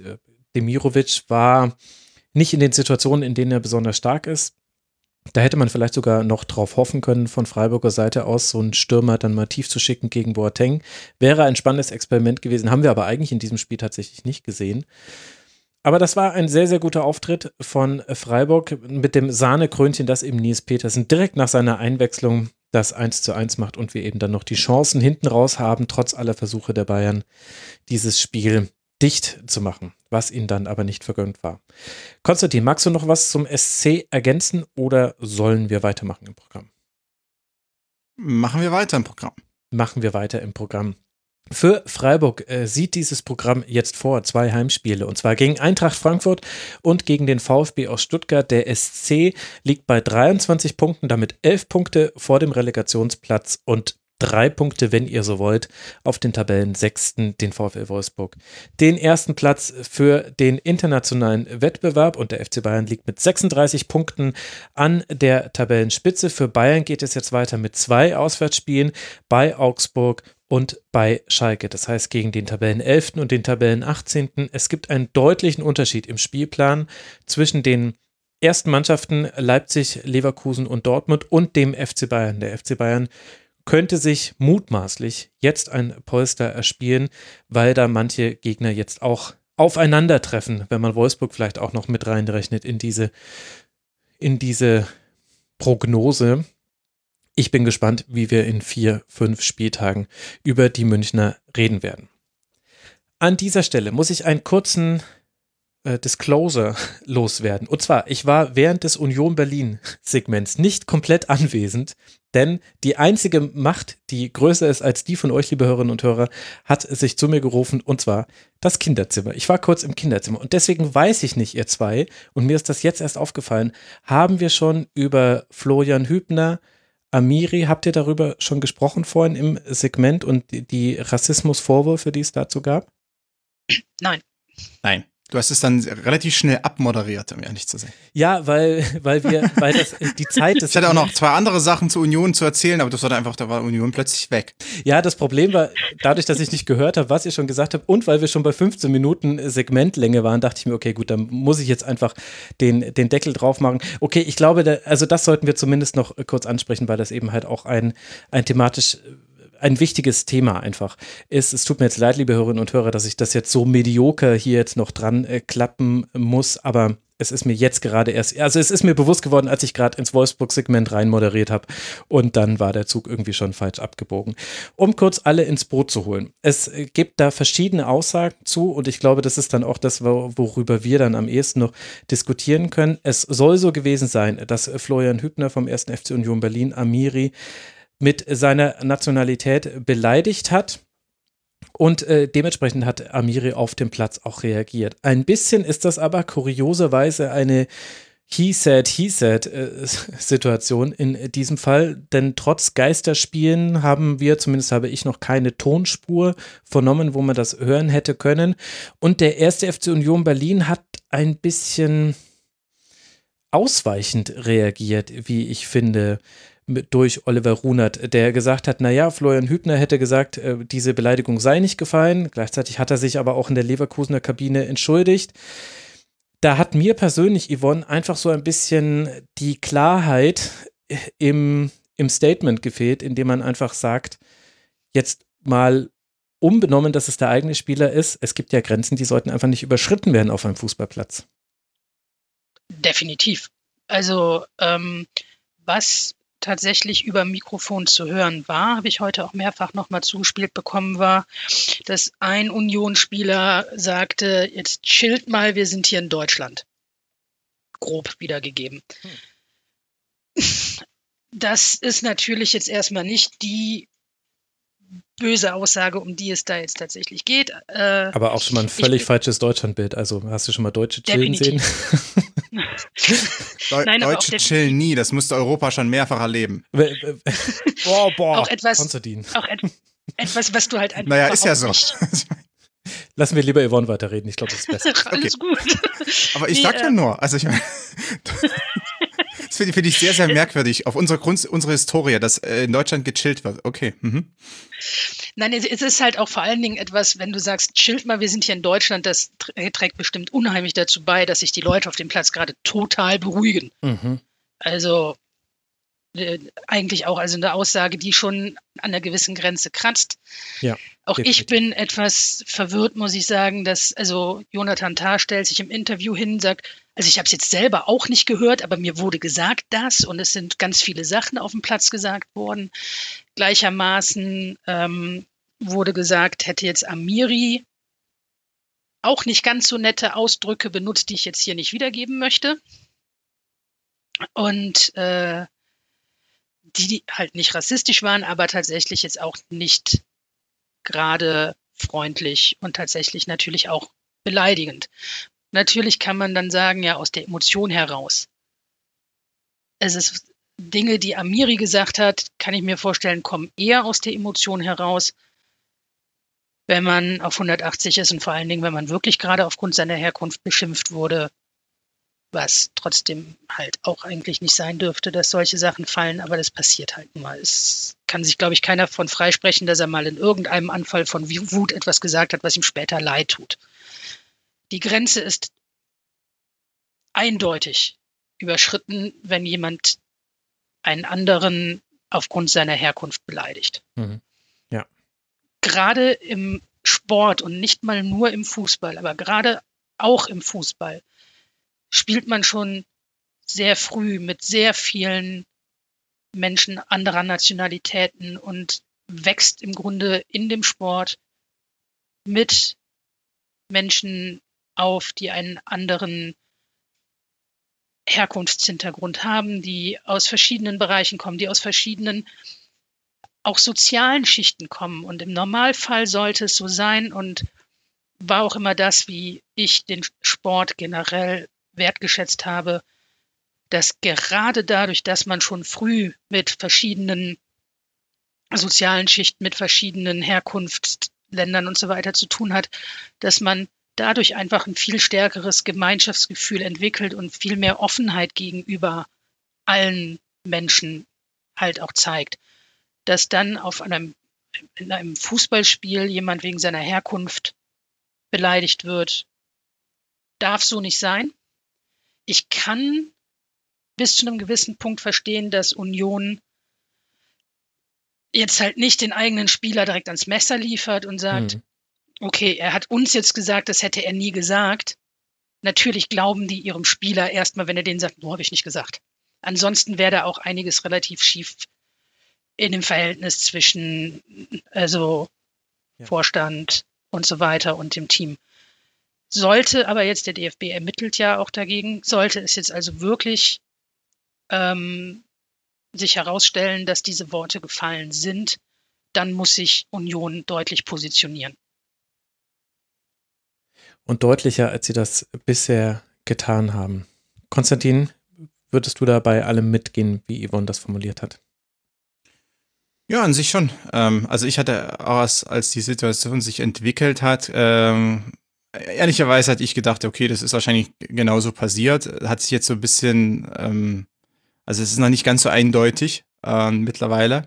Auch aufgrund der Aussagen von Union, wo man natürlich jetzt nicht weiß, stellen sie sich vor den Spieler oder ist es wirklich so, dass die Situation nicht so eindeutig war? Ähm, muss man mal, mal, mal sehen, was passiert. Äh, wird ja auch nochmal ermittelt von offizieller Stelle, was an der, an der Stelle vielleicht nicht schlecht ist, wobei auch manchmal solche Ermittlungen dann so ein bisschen, ähm, wie soll ich sagen, dann am Ende hinter verschlossenen Türen enden und mhm. man nie so richtig erfahren wird, was passiert ist. Man erinnere sich da vor einigen Jahren mal an die Situation zwischen Weidenfeller und Asamoah ähm, als man, als nie wirklich dann bekannt gegeben wurde, was genau äh, oder was genau dabei rauskam bei der Anhörung, bei den Ermittlungen. Ähm, deshalb bin ich mir noch nicht ganz sicher, ob die Ermittlungen jetzt zu einem definitiven, vielleicht zu einem definitiven Urteil, Urteil führen werden, aber vielleicht nicht unbedingt äh, wird dann die Öffentlichkeit darüber informiert, was, was jetzt genau vorgefallen ist. Aus meiner Sicht ist es ist quasi, es gibt einen positiven Aspekt hier, so, so merkwürdig wie das klingen mag ähm, dass es eventuell einen positiven Aspekt gibt. Ähm, und ich glaube, da steht einfach mal Zusammenhang mit anderen Situationen, die jetzt zuletzt passiert sind, zum Beispiel das ähm, Spiel zwischen Istanbul ähm, und PSG vor einiger Zeit, als, als die Partie abgebrochen wurde. Ähm, Im Zusammenhang mit der, äh, mit, mit den Aussagen des vierten Offiziellen äh, gegenüber von Webo und dann dem Baba, der sich, der, der involviert war. Ähm, aus meiner Sicht ist es einfach so, dass es einen sehr, sehr langen Zeitraum gab im Fußball, auch in anderen Sportarten, wir brauchen darüber nicht zu sprechen, ähm, aber natürlich der Fußball als so, sagen wir, Volkssport ähm, sicherlich dann nochmal stärker im Fokus und ähm, ich glaube auch, dass die kulturelle Vielfalt, was ja auch schon angesprochen wurde, ist im Fußball vielleicht nochmal etwas stärker als manche anderen Sportarten in, in Europa, ähm, dass Rassismus und rassistische Beleidigungen an der Tagesordnung waren und dass die Empfänger der oder dass die quasi die damit konfrontiert wurden mit diesen Beleidigungen, ähm, weil sie wie auch immer migrantischen äh, Back Background zum Beispiel hatten oder haben, ähm, dass die mehr oder weniger damit leben mussten und in wenn sie vielleicht sich noch beschwert hätten, hätten sie eher noch mehr ähm, noch mehr Widerstand erhalten und wären dann aus irgendeiner, aus irgendeiner Art Community ausgeschlossen worden, aus irgendeiner Art Sport-Community ausgeschlossen worden oder dergleichen. Oder sie wären nur belächelt worden von offizieller Stelle, von medialer Seite oder auch von äh, Fans und Beobachtern.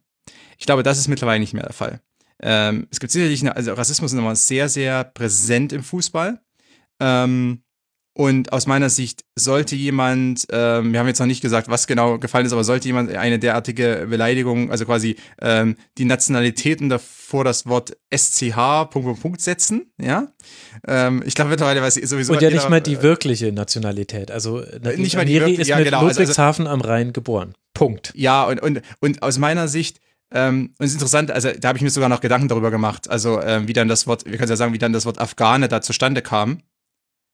Ähm, also egal, also das hat mich auch noch mal ein bisschen. Es ist nicht unbedingt so, dass Amiri jetzt, dass man weiß vom Nachnamen Amiri, dass es jetzt jemand aus Afghanistan sein muss. Mhm. Nur mal so. Ne? Also es gibt auch zum Beispiel, äh, es gibt eine ähm, ähm, ARD-Korrespondentin, die auch Amiri heißt, die aber ähm, über den Iran berichtet und daher stammt. Ähm, also nur mal als Beispiel. Also das ist auch nochmal interessant gewesen. Ich weiß nicht, ob, ähm, ob irgendwie die Wikipedia-Artikel vorher dann durchforstet werden oder was auch immer. Aber aus meiner Sicht, wenn jemand zu so einer, äh, wenn es wirklich so gefallen sein sollte und, und dann sagt man, okay, das ist in der, aus der Emotion herausgefallen, dann sollte man sich überlegen, dass wenn sowas aus der Emotion, dass in, der, in dem Moment der Emotion jemand vielleicht auch sein wahres Gesicht zeigt. Ähm, das sollte man immer noch sich vor Augen halten aus der Emotion heraus ist keine Entschuldigung, übrigens. Ja. Ganz im Gegenteil. Ähm, so ein bisschen wie bei dem Betrunkenen, der dann ähm, auf einmal alles, äh, auf einmal der Ehrlichkeit rausrückt. Mhm. Kann man so ein bisschen so sehen. Das ist manchmal in der Emotionen fallen dann, äh, zeigt jemand wirklich sein wahres Gesicht. Wie gesagt, es ist alles noch, ähm, es gibt hier quasi auch den, den ähm, also jemand ist noch unschuldig bis zur Verurteilung, wenn man so möchte. Diesen Vorsatz muss man hier natürlich weiterhin dann auch hochhalten. Ähm, ich möchte jetzt nur mal auch, auch, auch das nochmal, diese Aussage, das ist eine Entschuldigung, die sehr häufig ähm, auch vorgebracht wird, wenn es um Beleidigung auf dem Rasen geht. Und es geht jetzt mal nicht um die Hypno-Amire-Situation, sondern auch um allgemeine ähm, eine allgemeine Behandlung dieser Situation, ja, das ist in der Emotion gefallen oder es ist aus der Emotion herausgefallen. Ja, eben, das ist an sich aus meiner Sicht fast noch schlimmer. Fast noch schlimmer als eine, äh, wie soll man sagen, als eine ähm, kontrollierte und kalkulierte Beleidigung, ähm, ist es aus meiner Sicht eventuell sogar manchmal noch schlimmer, wenn es aus der Emotion herausfällt, weil jemand dann eben auch nicht unbedingt, äh, weil jemand die Maske fallen lässt. Okay, so viel dazu. Und auf was ich eben eigentlich konkret hinaus wollte, war, dass aus meiner Sicht sehr gut ist, dass mittlerweile jemand hingehen kann, jemand vor TV-Kameras treten könnte, kann und sagen kann, okay, hier ist ein, diesen das ist als, das war eine rassistische Beleidigung, hier ist diesen das ist gefallen und es wurde auf dem Rasen einiges gesagt, was unter Rassismus fallen könnte. Mhm. Und, es wird, und, und diese Aussagen werden zunächst einmal ernst genommen. Und das ist aus meiner Sicht sehr, sehr wichtig. Denn wie gesagt, und es gibt überhaupt, und es ist überhaupt eine Motivation dazu, äh, als, als Spieler, der oder als auch, wie auch immer, als Trainer oder in welcher Situation auch immer, es ist überhaupt eine Motivation da und überhaupt ein Beweggrund zu sagen, okay, ich trete jetzt vor äh, TV-Kameras oder ich mache das publik und ich verteidige mich da, weil ich eher die Chance habe, dass ich mich hier verteidigen kann, was eben in anderen Zeiten im Fußball wie auch in anderen Sportarten eben nicht der Fall gewesen wäre. Ja. Da mussten viele in der Bundesliga und erst recht natürlich in Amateurligen, die ähm, noch stärker unter Ausschluss der Öffentlichkeit stattfinden, noch stärker in der Community stattfinden, mussten sehr viele sehr viel über sich ergehen lassen. Und eben auch, ich schaue da immer auch mit Blick auf Amateurfußball, wo eben auch Rassismus noch sehr, sehr präsent ist, weil es eben wirklich ein sehr ab, in fast hermetisch abgeschlossener Raum ist, wo sehr, sehr viele, wenig Fans sind, wenig Leute von außerhalb überhaupt teilnehmen, alles so, wie gesagt, in einer Community stattfindet, in, in, in Stadtteilen, in, in, in Städten, in Kommunen. Ähm, weil natürlich auch dann jemand, der da vielleicht mit Rassismus konfrontiert wird, eher sieht, okay, äh, Amiri beispielsweise oder wer auch immer oder Demba Bar oder ja, egal. Ähm, eben jeder, der da involviert ist. Ähm, ich habe mal äh, letztes Jahr über Antonio Rüdiger einen Artikel für Elf Freunde geschrieben, über seinen Kampf gegen Rassismus, ähm, weil eben es einfach Topspieler gibt, die sich jetzt dagegen wehren, die das publik machen und die auch natürlich damit rechnen. Auch, ich meine, Amiri, wenn der sowas sagt oder wenn Jonathan Tah sowas sagt, Natürlich werden die dann auf Twitter auch beleidigt von jenen, die sagen, ja, äh, das stimmt alles gar nicht, ist ein Lügner und ja, und der hatte ja recht und keine Ahnung. Also diese, diese äh, Gruppe und dieses Publikum gibt es natürlich auch.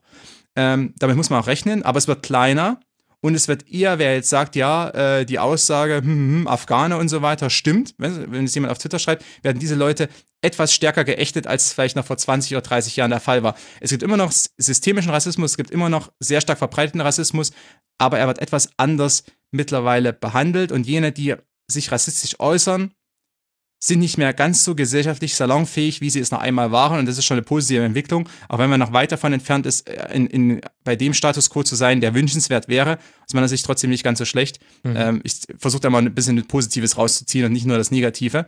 Ähm, alles andere, wie gesagt, das wird dann eben der Kontrollausschuss des DFB ermitteln, wobei ich da immer noch gespannt bin, was am Ende rauskommt, ähm, weil ich da auch nicht unbedingt das große Vertrauen habe. Wie gesagt, mir ist bis heute mit, mit einem bitteren Beigeschmack die Asamoah äh, Weidenfeller Sache, die ist schon einige Jahre zurück, aber trotzdem ist mir die bis heute mit bitterem Beigeschmack in Erinnerung geblieben. Mhm. Denn wenn man sich die Situation mal anschaut, äh, weiß man, was da vorgefallen ist. Und man weiß auch, wie sich dann versucht haben, gewisse Beteiligte herauszuwinden äh, unter Einsatz aller Kräfte. Ähm, deshalb bin ich mir nicht sicher, was der Kontrollausschuss am Ende, was da rauskommt, aber äh, zumindest wurde es thematisiert. Sollte es ganz anders sein, okay, dann wäre es auch wichtig, dass publik gemacht wird.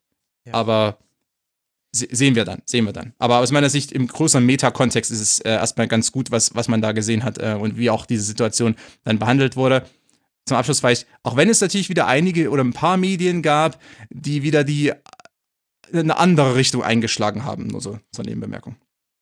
Das habe ich zum Glück nicht mitbekommen, aber da ist jeder seines eigene, seiner eigenen Timeline des Schmied, aber erklärt auch nochmal ganz gut, warum ich das unbedingt hier nochmal ansprechen wollte, auch wenn es mir vorhin im Union-Segment durchgerutscht ist. Vielleicht als Abschluss zu diesem Segment ein Zitat aus einem Artikel von Javier Caceres von der Süddeutschen Zeitung.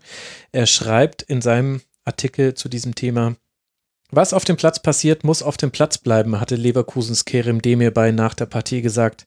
Die Alternative dazu wäre wohl, die ganze schmutzige Wäsche zu waschen und rauszuhängen. Vielleicht wäre das gar nicht mal so schlecht. Und das rundet, glaube ich, das ganz gut ab. Danke euch, dass wir das hier noch besprechen konnten.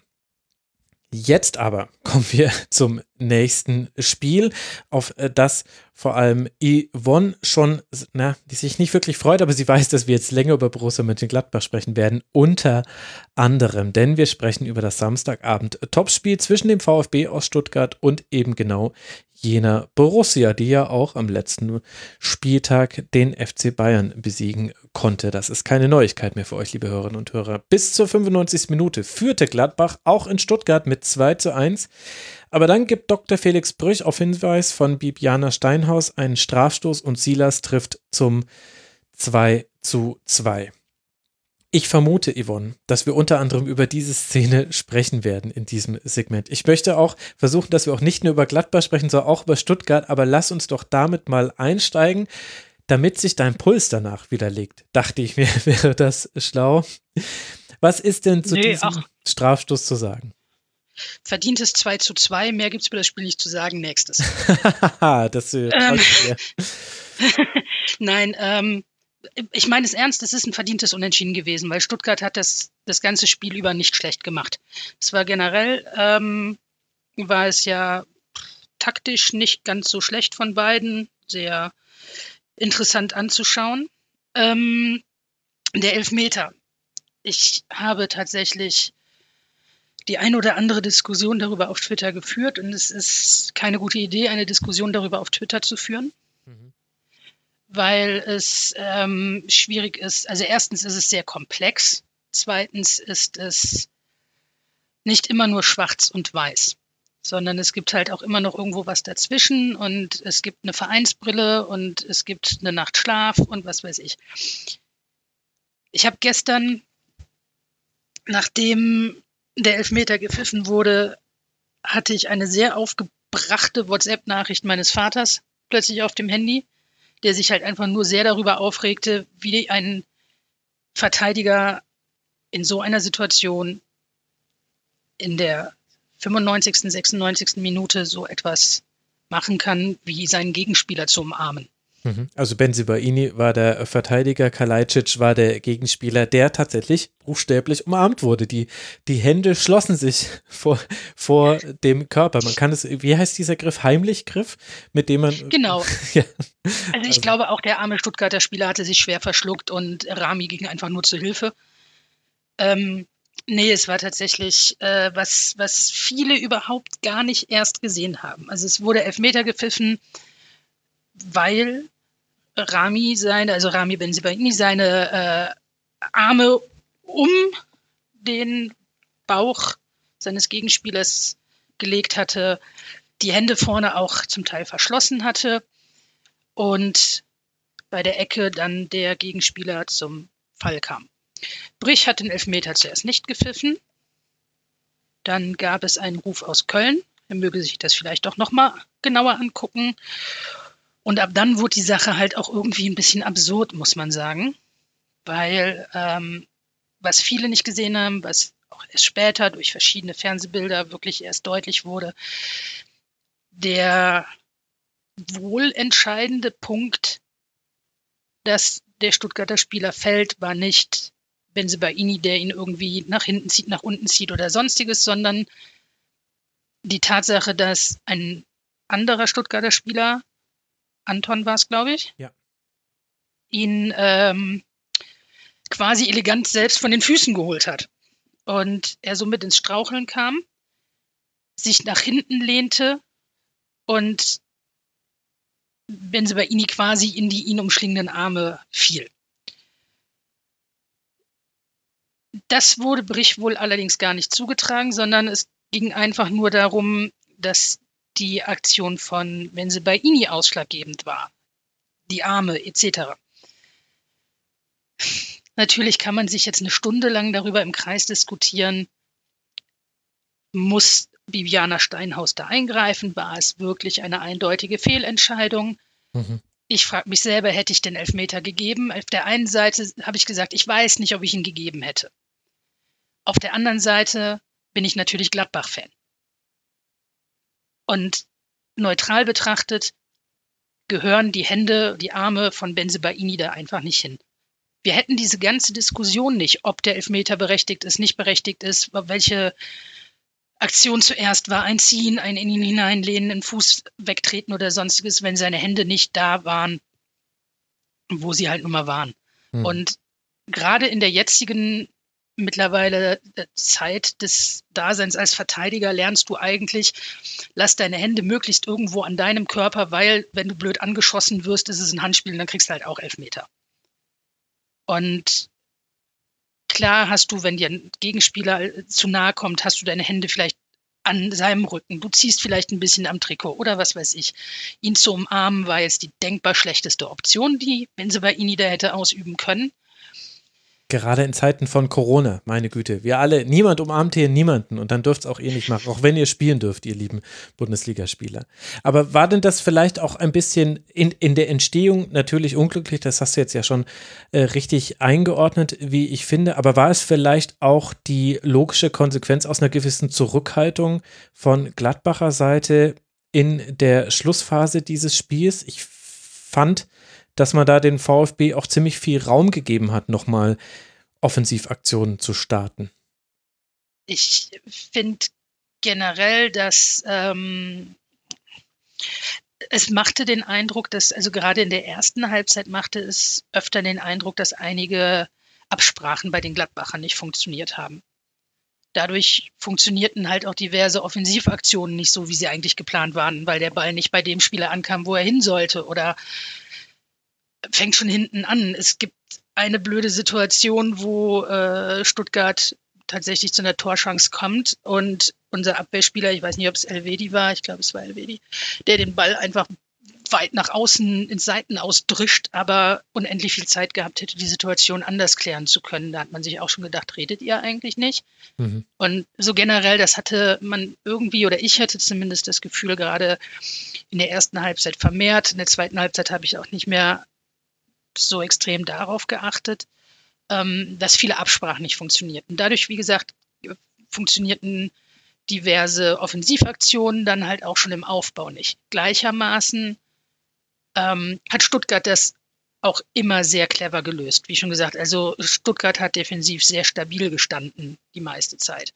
Und ähm, das, das jetzt sind Schlussphasen sowieso nicht gerade die Stärke von Gladbach. Gladbach hat insgesamt nach Führung schon 16 Punkte abgegeben diese Saison. Und jeder Gladbach-Fan wird, glaube ich, darauf plädieren, dass Spiele ab sofort nur noch 80 Minuten dauern. Mhm. Und ähm, es ist, also Stuttgart startet auch mit guten Offensivaktionen. Äh, Gladbach hatte dann gleichermaßen Offensivaktionen, Chancen hier und da vergeben. Also wie man es halt so von Gladbach auch kennt. Und Stuttgart hat in der zweiten Halbzeit auch einfach ein bisschen mehr gedrückt. Damit kam Gladbach dann vielleicht auch nicht ganz so zurecht, weil sie damit dann vielleicht in der Form so nicht, äh, nicht gerechnet haben. Ähm, und ich, ich sollte mir sowas abgewöhnen, weil ich sagte noch, wenn sie bei Ini macht, auch wenn es vielen nicht auffallen wird, einen unheimlichen guten Job, indem er seinen Gegenspieler wirklich kaum ins Spiel kommen lässt. Er hätte zum Beispiel einen renommierter Oscar Wendt wahrscheinlich defensiv Ärger, äh, Probleme gehabt. Und ich sollte Spieler einfach nicht mehr loben, glaube ich. Das war nicht so. Aha, du optimal. bist schuld. Haben wir es. ja, wir's immer ich, immer ich. Nee, und es ist, ähm, man hat aber auch feststellen können, also ich fand es taktisch von beiden Mannschaften generell sehr diszipliniert. Man hat es halt dadurch auch merken können, entweder wird mich Konstantin da gleich sehr äh, deutlich ähm, verbessern oder vielleicht sogar zustimmen. Es gab halt generell sehr wenig von dem Umschaltspiel, was man von Gladbach eigentlich sich erhofft. Und äh, oder worauf Gladbach auch gerne aufbaut. Und das hat Stuttgart sehr clever gelöst. Und dementsprechend, wie gesagt, also ich finde, es war ein, war ein verdientes 2 zu 2 oder ein verdientes Unentschieden, sagen wir es so. Wie das, äh, das äh, Tor von, das erste Tor von Stuttgart war ein Traum, das war wunderschön. Mhm. Und ja. ähm, also ja, Gladbach hat es selbst verspielt. Also ob da jetzt Offensivaktionen zum Schluss fehlten, ob man dazu passiv wurde. Natürlich ging man irgendwie auch davon aus, dass man vielleicht einfach ein bisschen Kräfte schonen möchte, ein bisschen, ähm, also mit einem 2 das 2 zu 1 einfach verteidigen möchte, weil man am Dienstag schon wieder spielt. Ich weiß es nicht. Ähm, und dann war es halt wirklich eine unfassbar unclevere Aktion, sagen wir es so, die es dann halt ja, verhindert hat, den Anschluss an die oberen Plätze wirklich wieder zu bekommen, wie man ihn hätte haben können. Genau, das sind Punkte, die Gladbach noch fehlen könnten. Konstantin, jetzt haben wir mit dem VfB ja eine Mannschaft, die bei 22 Punkten auf Tabellenplatz 10 steht. Vielleicht die zweite große Überraschung dieser Saison nach dem ersten FC Union Berlin. Zehn Punkte Vorsprung hat man auf den Relegationsplatz. Und dann haben wir diesen Klassiker bei Überraschungsmannschaften an Spieltagen 16, 17, 18 und folgende. Überrascht es einen ja nicht mehr, dass sie da oben stehen. Und man nimmt es dann auch als gegeben hin als Außenstehender. Was hat denn der VfB auch in diesem Spiel deiner Meinung nach wieder gut gemacht, dass man dieses 2 zu 2, egal wie es jetzt gefallen ist, möglich machen konnte? Überraschungsmannschaft? Ich habe die auf Platz 8 getippt vor der Saison. Okay, also für wahre Experten keine Überraschung. Nein, nicht für wahre Experten. Ich sage nur, die enttäuschen mich bisher. Ich erwarte mehr von Stuttgart. Äh, äh, vor allem von Matarazzo.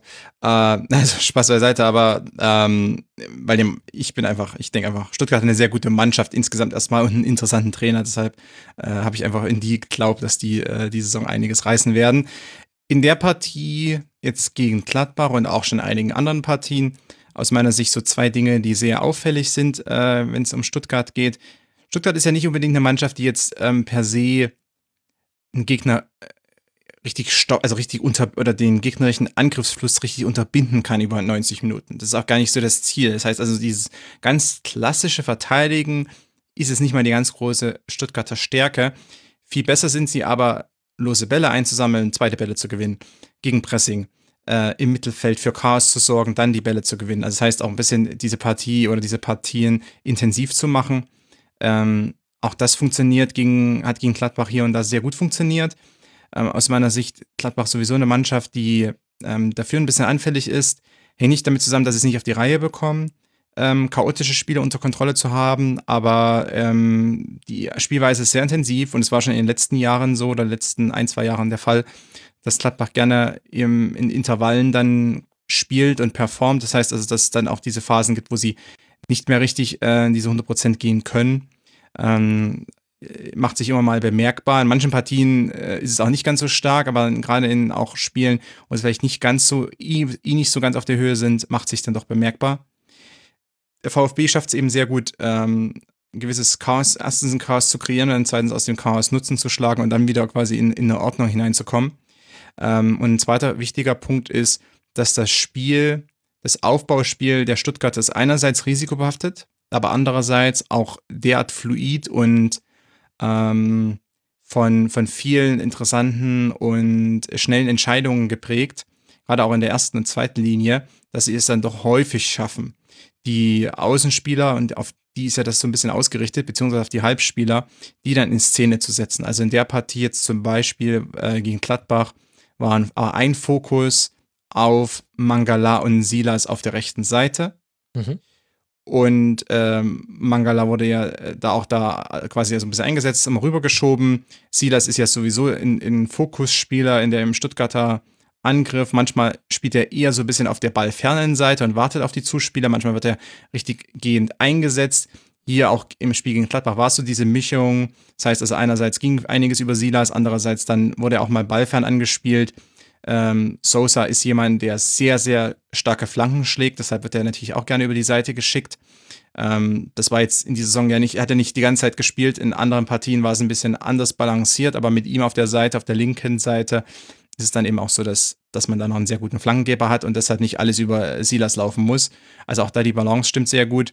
Und die Halbspieler, die ähm, Stuttgart hat, also Mangala und Castro in dem Fall, aktuell, die verstehen es eben sehr gut, sich auf die Seite fallen zu lassen oder eben auch im Halbraum zu bleiben. Mangala jetzt in der Partie ein bisschen auffälliger als sonst. Castro hat über die ganze Saison hinweg schon sehr viel über links gemacht, hat sich oft auch zurückfallen lassen, hinter den Außenspieler gekippt, denen auch mit beim Aufbau geholfen, als, als quasi zusätzliche Anspielstation in der ersten Linie. Insgesamt ein sehr fluides Spiel, wie ich schon gesagt habe, und das funktioniert sehr gut. Ähm, deshalb ist Stuttgart auch aus meiner Sicht äh, so, so stark und äh, oder so unangenehm. Sagen wir mal so unangenehm. Es ist nicht unbedingt so, dass Stuttgart jetzt in jeder Partie per se stark auftritt, aber sie schaffen es, immer in, in Partien zu bleiben und sie schaffen es, so eine grundsätzliche Gefährlichkeit auszustrahlen. Und ich glaube, auch gegen Gladbach war das auch der Fall. Auch da haben sie eine gewisse Gefährlichkeit ausgestrahlt und haben es eben auch geschafft, punktuell Gladbach schon weh zu tun. Ich habe die rechte Seite angesprochen, die er dann gegen Zakaria auch zum Teil gespielt hat. Ähm, Zakaria hat es ganz gut gemacht, aber insgesamt auch da hat man es doch immer wieder geschafft, auch einzelne Duelle, einzelne Situationen für sich zu entscheiden. Und das macht Stuttgart aus meiner Sicht aus, gerade wenn sie gegen erstmal auf dem Papier bessere Mannschaften spielen. Sie, sie machen es aber ein bisschen anders, wenn sie jetzt gegen Abschießkandidaten spielen. Da, da ist, tritt Stuttgart insgesamt noch ein bisschen anders auf.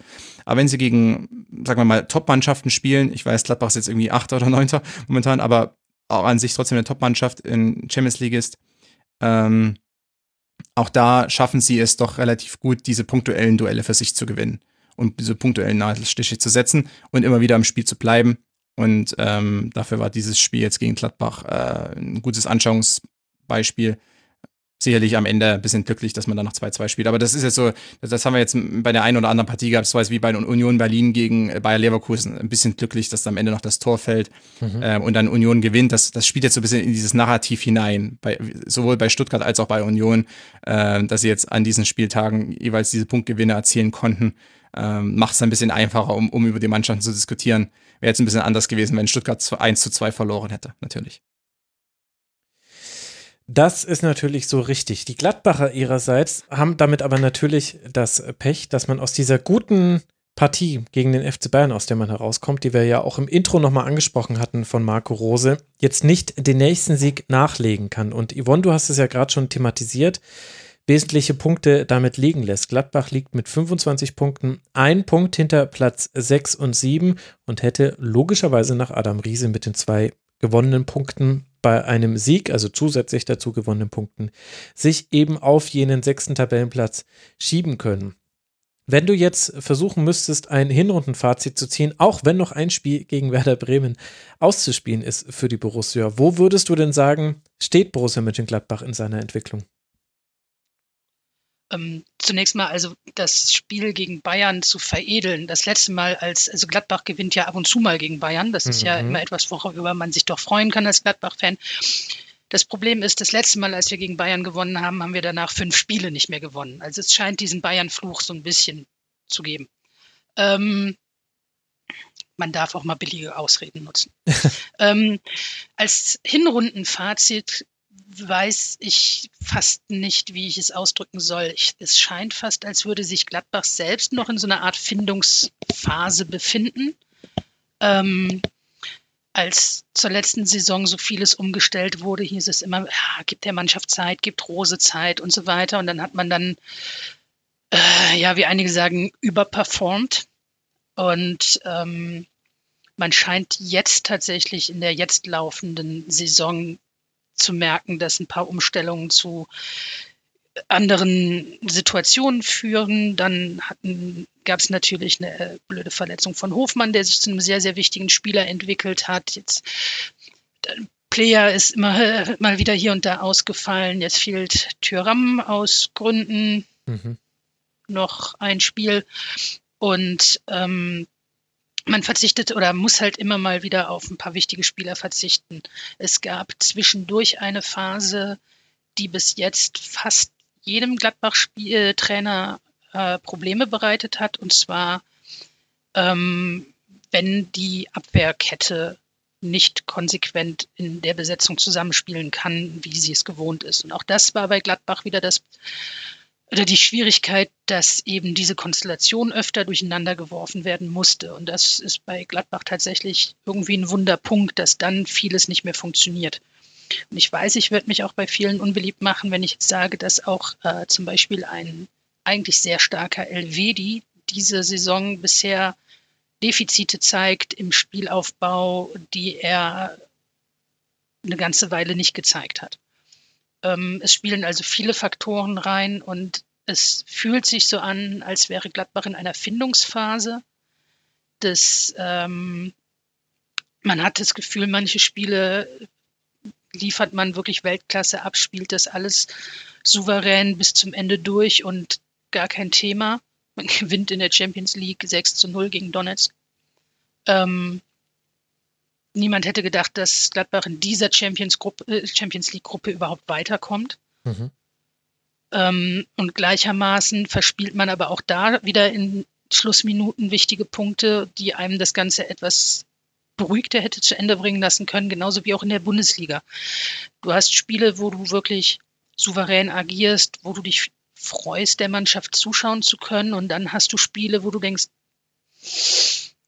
es kann nicht sein, dass ihr auf dem Niveau, auf dem ihr spielt, es nicht schafft, einen Ball über anderthalb Meter an euren Mitspieler zu bringen. Dementsprechend ist es von der Tabellenplatzierung her vollkommen okay, wo sie stehen. Es ist äh, aufgrund dessen, wie die Hinrunde natürlich gelaufen ist, es ist vollkommen okay, wo sie stehen. Es ist allerdings schwierig zu sagen, wo geht die Entwicklung in der Rückrunde hin. Gladbach ist nicht die rückrundenstärkste Mannschaft gewesen, zuletzt immer. Ähm, und wenn Gladbach es nicht schafft, eine wirklich gute Rückrunde zu spielen, wird es schwierig. Jetzt hast du am Dienstag, um dir das schon vorwegzunehmen, hast du halt Bremen. Mhm. Das war zu Hause oft okay, aber auch immer mal wieder gerne ein Unentschieden. Und dann spielst du dann am Freitag schon gegen Dortmund und gegen die hast du halt auch schon eine Weile nicht mehr gewonnen. Und das sind dann auch schon wieder Punkte, die nach oben fehlen und dann wird es schwierig. Das heißt, als Gladbach-Fan muss man sich tatsächlich irgendwie ein bisschen mit dem Gedanken anfreunden, dass das so eine klassische Gladbacher Mittelfeldsaison wird, wo man dann vielleicht auch nicht in Europa spielt, sondern vielleicht dann halt jetzt die Saison hat, mit der man letzte Saison gerechnet hat. Hm. Also da waren jetzt viele Punkte drin. Ich versuche mal ein paar Dinge äh, zusammenzufassen. Also zum einen die Champions League Gruppe für all diejenigen, die sie nicht mehr klar vor Augen hatten. Real Madrid, Inter Mailand und Schachtel Donetsk waren da die Gruppengegner und da ist eben die Borussia weitergekommen und hat jetzt dann es mit Manchester City zu tun in der nächsten Runde der Champions League. Das ist der Kontext, der internationale Kontext. Und diese Spiele, die du angesprochen hast, du hast jetzt gesagt, da kommen die Pässe über anderthalb Meter nicht an. Da sind so Partien dabei wie zu Hause gegen Hertha 1 zu 1, äh, zu Hause gegen Hoffenheim 1 zu 2, zu Hause gegen Augsburg 1 zu 1. Das waren, wenn ich mich jetzt richtig erinnere, waren das die zäheren Partien. Sicherlich auch das 1 zu 0 gegen Bielefeld auf der Bielefelder Alm kann man da wahrscheinlich auch noch mit dazuzählen von der Art und Weise, wie das herausgespielt wurde. Das waren so diese zäheren Spiele. In der letzten Saison war ein großes Thema, bevor Marco Rose zu Gladbach kam, Intensität.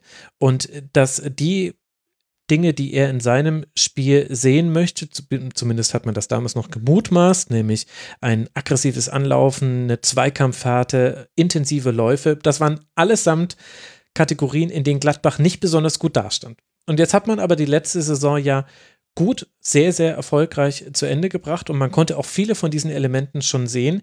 Glaubst du, dass Intensität dann auch mit das wichtigste Stichwort ist, um eben den jetzigen Saisonverlauf zu erklären, weil du hast die Verletzungsproblematik schon angesprochen und dann haben wir natürlich einen Effekt aus der Mehrfachbelastung mit dieser Champions League-Gruppe. Es wäre seltsam, wenn man das bei einer Mannschaft, die nicht regelmäßig Champions League spielt, nicht irgendwie merken würde. Klar, aber wir sind ja nicht die einzige Mannschaft, die Champions League spielt und DFB-Pokal spielt und Bundesliga spielt. Und ich finde es, natürlich kann man mit dieser Dreifachbelastung viel erklären. Man kann sagen, wir hatten halt Corona-bedingt äh, ein bis zwei Ausfälle, vielleicht auch, wenn man Jordan Bayer mitzählt, einen dritten Ausfall. Wenn man sich die Verletzungsstatistiken anschaut und so weiter. Wie gesagt, es gab viele Faktoren. Aber es kann oder darf langfristig zumindest nicht so sein. Ich sage jetzt nicht für diese Saison, sondern tatsächlich wirklich langfristig darf es halt einfach nicht so sein, dass du eine Bundesliga-Saison spielst mit dem Ziel, international zu spielen, um die darauffolgende Bundesliga-Saison dich dann zu beschweren, dass die internationale Belastung dann einfach zu hoch ist. Mhm. Also das, das, darf sich da nicht so im Kreis drehen. Auf dem Papier hat Gladbach einen ziemlich guten, breiten Kader. Da sind halt, wie gesagt, jetzt so ein paar verletzungstechnische Dinge passiert oder halt auch andere Dinge passiert. Und ähm, das zeigt sich natürlich immer irgendwie, wenn der Kader dann plötzlich nicht mehr so breit ist, wie man es eigentlich geplant hat, weil es Ausfälle gibt oder wenn du in drei Wettbewerben spielst. Natürlich ist es eine Intensität und eine Belastung, mit der du klarkommen musst. Das, die Erfahrungen haben andere Teams, die da oben mitspielen, wahrscheinlich schon eher als Gladbach das hat, weil die regelmäßiger da mitspielen. Aber Gladbach ist jetzt auch kein, kein Neuling, der auf drei Hochzeiten tanzt, sondern die haben das auch schon die eine oder andere Saison mal mitgemacht. Oder bist du vielleicht was früher aus dem Pokal ausgeschieden oder vielleicht was früher aus der Champions League ausgeschieden. Du hattest eine längere Winterpause, aber die kurze Winterpause hatten alle Teams. Mhm. Und fast alle Teams, auch die da oben mitspielen, haben ihre Verletzungsproblematik. Und ähm, das kann, also Gladbach ist auch kein Verein, der darüber anfängt zu jammern, und oh, wir hatten ja so viele Verletzte. Das wirst du von Gladbach sehr, sehr selten hören, wenn das wirklich mal der Fall sein sollte oder war ja jetzt auch mein Argument. Werden. Also die Intensität, das muss man natürlich sagen. Kein Gladbacher Verantwortlicher saß, zumindest kann ich mich nicht dran erinnern, mal auf einem Podium hat gesagt, lasst uns alle in Ruhe, wir haben doch gar keine Chance, weil wir haben die Mehrfachbelastung. Also das war jetzt eine Argumentation, die kam von mir. Aber wenn wir dann das auf den Kader drehen, wo du ja schon gesagt hast, breit besetzt, aber man hat natürlich auch gespürt, wenn mal da es zu Engpässen kam. Was glaubst du denn, ist da die wichtigste Position, die man adressieren müsste, wo man sagt, hier fehlt Gladbach noch etwas? Und wir kommen ja auch noch aus einem ungünstigen Transfersommer. Das kommt sicherlich noch mit dazu, dass mutmaßlich nicht alle Vereine, und da gehören sicherlich so erst Champions League-Qualifikanten wie Gladbach mit dazu, dann auch nicht alles durchziehen konnten, was man sich vielleicht auf den Zettel geschrieben hatte. Was ist denn da deiner Meinung nach das größte Thema im Kader? Ich finde tatsächlich, dass wir einen relativ okayen Transfersommer hatten. Also Wolf hat, bleibt noch ein bisschen Leistung schuldig. Lazaro ist halt verletzt, aber den Umständen entsprechend lief es eigentlich okay. Der ähm, Joe Skelly, den wir ja auch schon vor einer Weile gesichert haben, der ist jetzt in Gladbach eingetroffen, der ist jetzt 18 geworden und letzten Monat nach Gladbach gekommen. Ähm, mal gucken, ob er sich durchsetzen kann in der Abwehr. Wir haben mit Jordan Bayer noch jemanden in der Abwehr, der sich durchsetzen möchte. Prinzipiell sehe ich Stand jetzt, dass wir eigentlich, ich betone eigentlich, kadermäßig ziemlich gut aufgestellt sind auf nahezu jeder Position. Das, was ich auch sehe, was momentan so ein bisschen ähm, auf dem Transfermarkt gesprochen wird oder geplant wird oder durchsickert, sind eher Positionen, die nicht äh, oder äh, ja, Transfers, die nicht als Ergänzungen zwangsläufig gedacht sind, sondern tatsächlich eher als Ersatz. Es wird halt es ist mehrfach durchgesickert, dass vielleicht Neuhaus geht, dass vielleicht Zakaria geht, dass vielleicht Elvedi geht oder vielleicht Ginter geht. Spoiler, es werden nicht alle vier gehen. ähm, so, und man ist jetzt halt an diversen Spielern oder man ist bei diversen Spielern im Gespräch, die tatsächlich eher ein Ersatz für jemanden sein werden, der dann gehen könnte. Das heißt, es scheint also auch nicht so, dass ähm, jetzt wirklich noch viel zusätzlich angeschafft wird. Man muss natürlich gucken, dass ein paar ältere Spieler, da laufen Verträge aus und so weiter und so fort. Man muss ein bisschen gucken. Es sind auch viele Verträge verlängert worden. Es werden Gespräche geführt werden. Ähm, was ich eben schon sagte, was, was ich als große Schwachstelle in Gladbach sehe, ist, wenn die Abwehr nicht konstant zusammenspielen kann. Wenn es da immer verletzungsbedingt oder aus welchen Gründen auch immer einen Wechsel gibt. Und selbst wenn du also da jetzt für die Abwehr noch ein oder zwei Leute dazu kaufst, hilft das nicht, was die Stabilität angeht. Es hilft nur dabei, was eine Option angeht. Wobei wir, das ist jetzt ein blödes Beispiel, weil wir in der Abwehr tatsächlich gar nicht so schlecht aussehen. Ich würde mir vielleicht einen, haha, polyvalenten Mittelfeldspieler ah, Sehr schön. ähm, der halt einfach ich, ich finde es persönlich sehr schade, dass Hermann recht wenig Chancen bekommt. Ähm, Jetzt sehe ich ihn aber momentan halt auch nicht wirklich im Training, kann da also auch nicht zu sagen, was da Trainingsleistungen angeht und so weiter. Allerdings ähm, haben wir so ein paar Personen, die langsam an Alter dazu gewinnen, was nicht heißt, dass sie schlechter werden. Aber wenn man da jemanden haben möchte, der diesen Personen nachfolgt, sollte man sie auch schon frühzeitig in das Team reinholen. Deswegen ein, ein äh, recht polyvalenter äh, Mittelfeldspieler, vielleicht ein, ein guter Offensivspieler. Das wäre sowas, was ich mir vorstellen könnte, was eine sinnvolle Neuanschaffung, sage ich jetzt mal, wäre. Ansonsten wäre es wichtig, dann Leistungsträger vor allen Dingen zu halten und die Jungs fit zu halten, gesund zu halten und ja, dann zu hoffen, dass man dadurch dann auch diese Mehrfachbelastung gut abfangen kann und nicht immer mit den gleichen Leuten spielen muss, die dann irgendwann auf dem Zahnfleisch kriechen, weil man einfach nicht mehr rotieren kann. Ja. Welche Rolle spielt für dich die Offensive? Das wäre jetzt, ich, ich hätte ehrlich gesagt gedacht, äh, ich hätte dir gerade die Tür aufgemacht, äh, darüber zu sprechen, aber äh, das hast du jetzt, die klassischen Torjäger sind gerade Lars Stindl und Jonas Hofmann mit sehr, sehr guten Quoten. Also ich will das nicht kleinreden. Lars Stindl sowieso. Wann hat man einen besseren Lars Stindl gesehen? Und Lars Stindl ist so gut die ganzen letzten Jahre schon gewesen in all seinen Mannschaften. Das geht ja bis zu Hannover 96 zurück dass man sich sowieso fragt, aus welchem Holz der eigentlich geschnitzt ist. Aber neun Tore, vier Assists für ihn, vier Tore und sechs Assists für Jonas Hofmann. Wenn ich mir dann die etatmäßigen Stürmer angucke, in Anführungszeichen natürlich genannt, Alassane Plea, zwei Tore, ein Assist. Äh, Marcus äh, Thuram, der hat auch zwei Tore und ein Assist. Und äh, Brel Mbolo, der dann schon vielleicht nicht der klassischere Stürmer ist, der oft eher zurückgezogen spielt, immerhin mit drei Toren.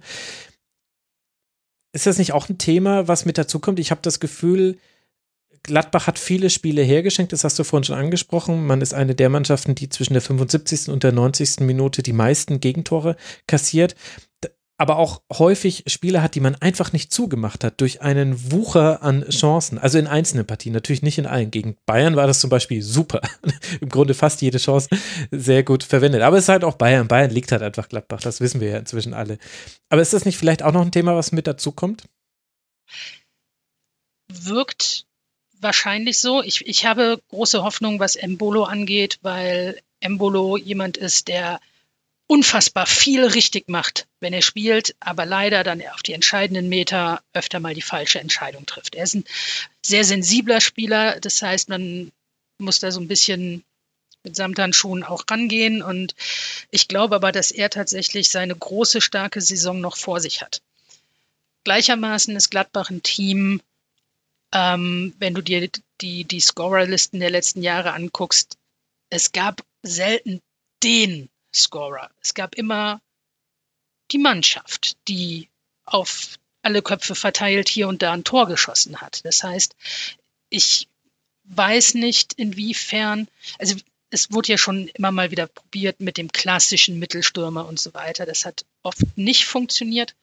Ich weiß nicht, ob es für das, das Gladbacher Spiel eine zu große Umstellung ist, wenn du auf diese klassische Sturmpositionen komplett zählen würdest. Deswegen sagte ich einen polyvalenten äh, Mittelfeldspieler. Wenn du zum Beispiel Hofmann nimmst, wenn du Neuhaus nimmst, wenn du Zakaria nimmst oder halt auch Hermann, der durchaus gute Spiele macht. Und ähm, Stindel, der ursprünglich auch äh, mal Sechser gespielt hat, Achter gespielt hat und äh, halt auch im, im Mittelfeld an verschiedenen Aktionen immer mal wieder unterwegs war.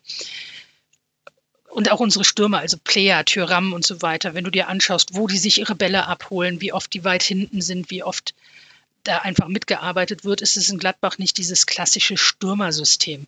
Und wenn du dann dich halt auf einen ähm, polyvalenten ich, ich sage das sehr gerne, das Wort, ähm, Mittelfeldspieler halt wirklich fokussierst, der so ein Typ Zakaria ist und an so einem scheint Gladbach ja auch dran zu sein momentan und in den letzten Zügen der Vertragsverhandlungen zu liegen, dann ist es halt das, worüber Gladbach kommt, nämlich die offensiven Mittelfeldspieler und die dann halt auch die Stürmer mit einbeziehen und so weiter und so fort. Also ich weiß nicht, ob man tatsächlich einen klassischen Offensivspieler im Sinne von klassischen Stürmer bräuchte, holen muss, wie auch immer. Wenn Tyram wieder zurückkommt und seine Leistung zeigt und äh, sich auch noch ein bisschen weiter verbessert, er ist noch jung, natürlich ist da noch Potenzial zur Verbesserung. Und wenn Embolo es schafft, die letzten Schritte zu gehen und auch auf die letzten Meter dann alles richtig zu machen, wie es halt die Meter davor auch macht, dann ist es offensiv gar nicht so schlecht besetzt. Und ja, Stindl brauchen wir nicht drüber reden, der spielt wirklich unfassbar gute Saison. Hofmann spielt eine unfassbar gute Saison.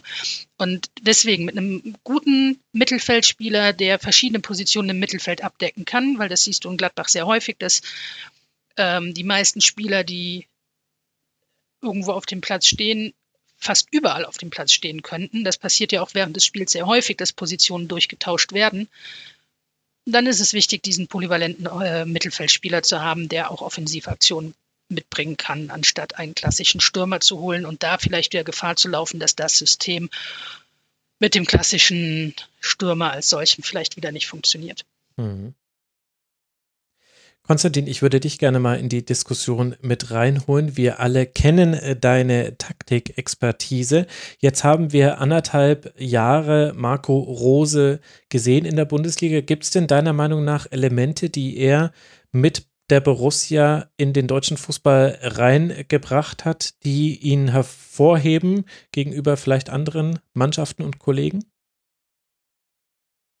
Puh, das ist schwer zu sagen. Also ich würde nicht sagen, dass ähm, Rosi jetzt was ganz Bestimmtes geprägt hat, wo man sagt, okay, das ist jetzt das, ähm, das Rose-Element in der Bundesliga.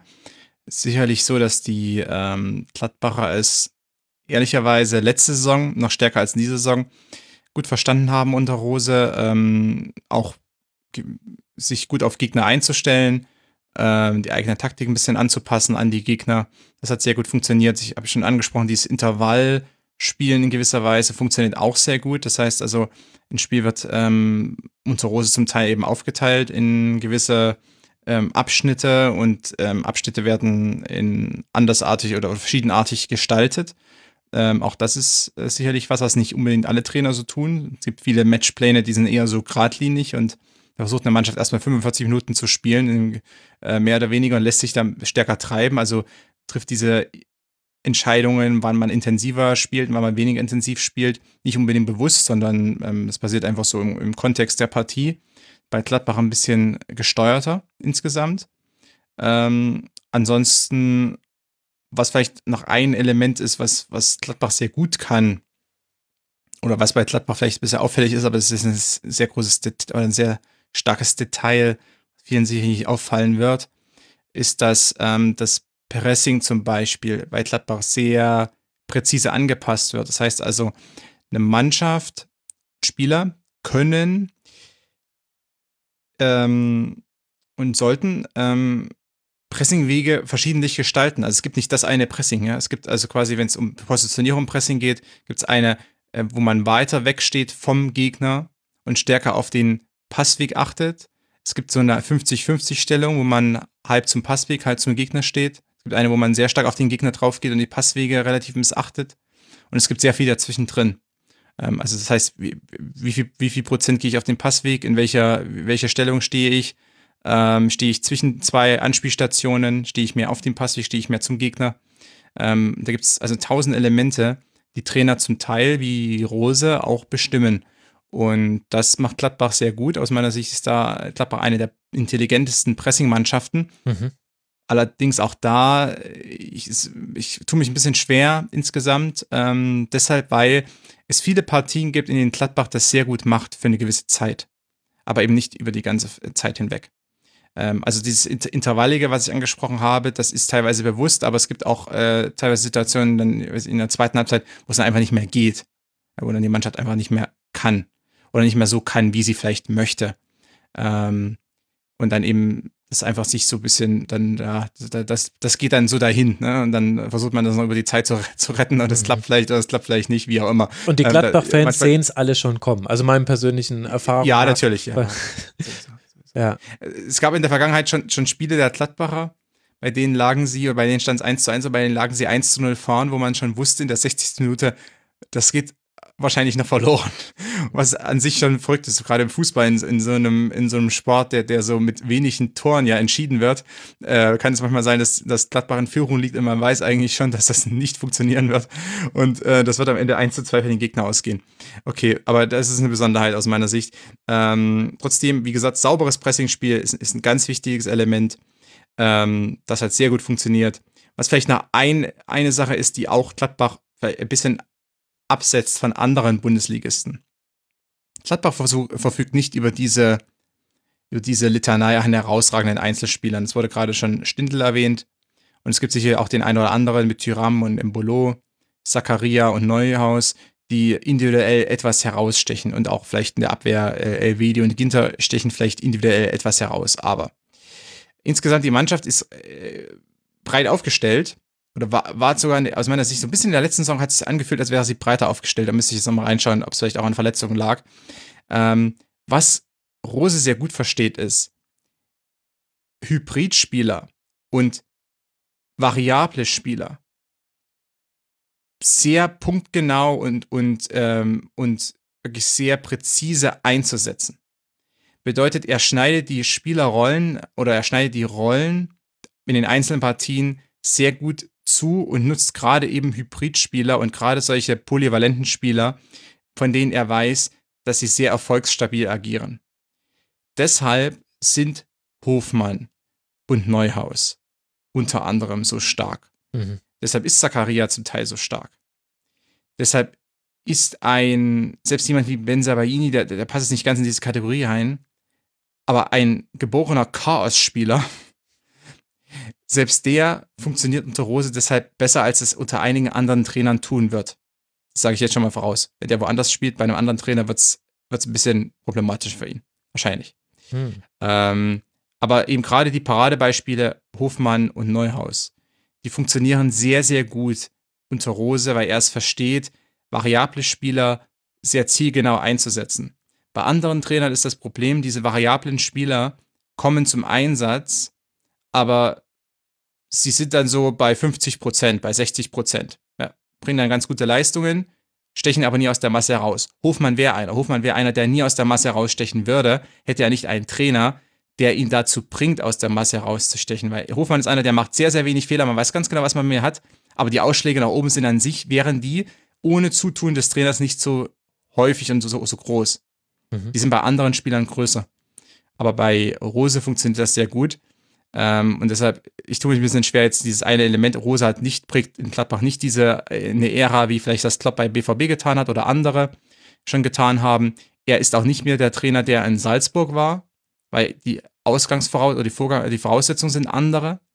Und er versteht auch den Job als einen ganz anderen. Es geht nicht mehr reinweg um Talententwicklung, es geht nicht mehr reinweg darum, Gegner zu dominieren, wie das bei Salzburg ja doch häufig dann der Fall war in der österreichischen Bundesliga.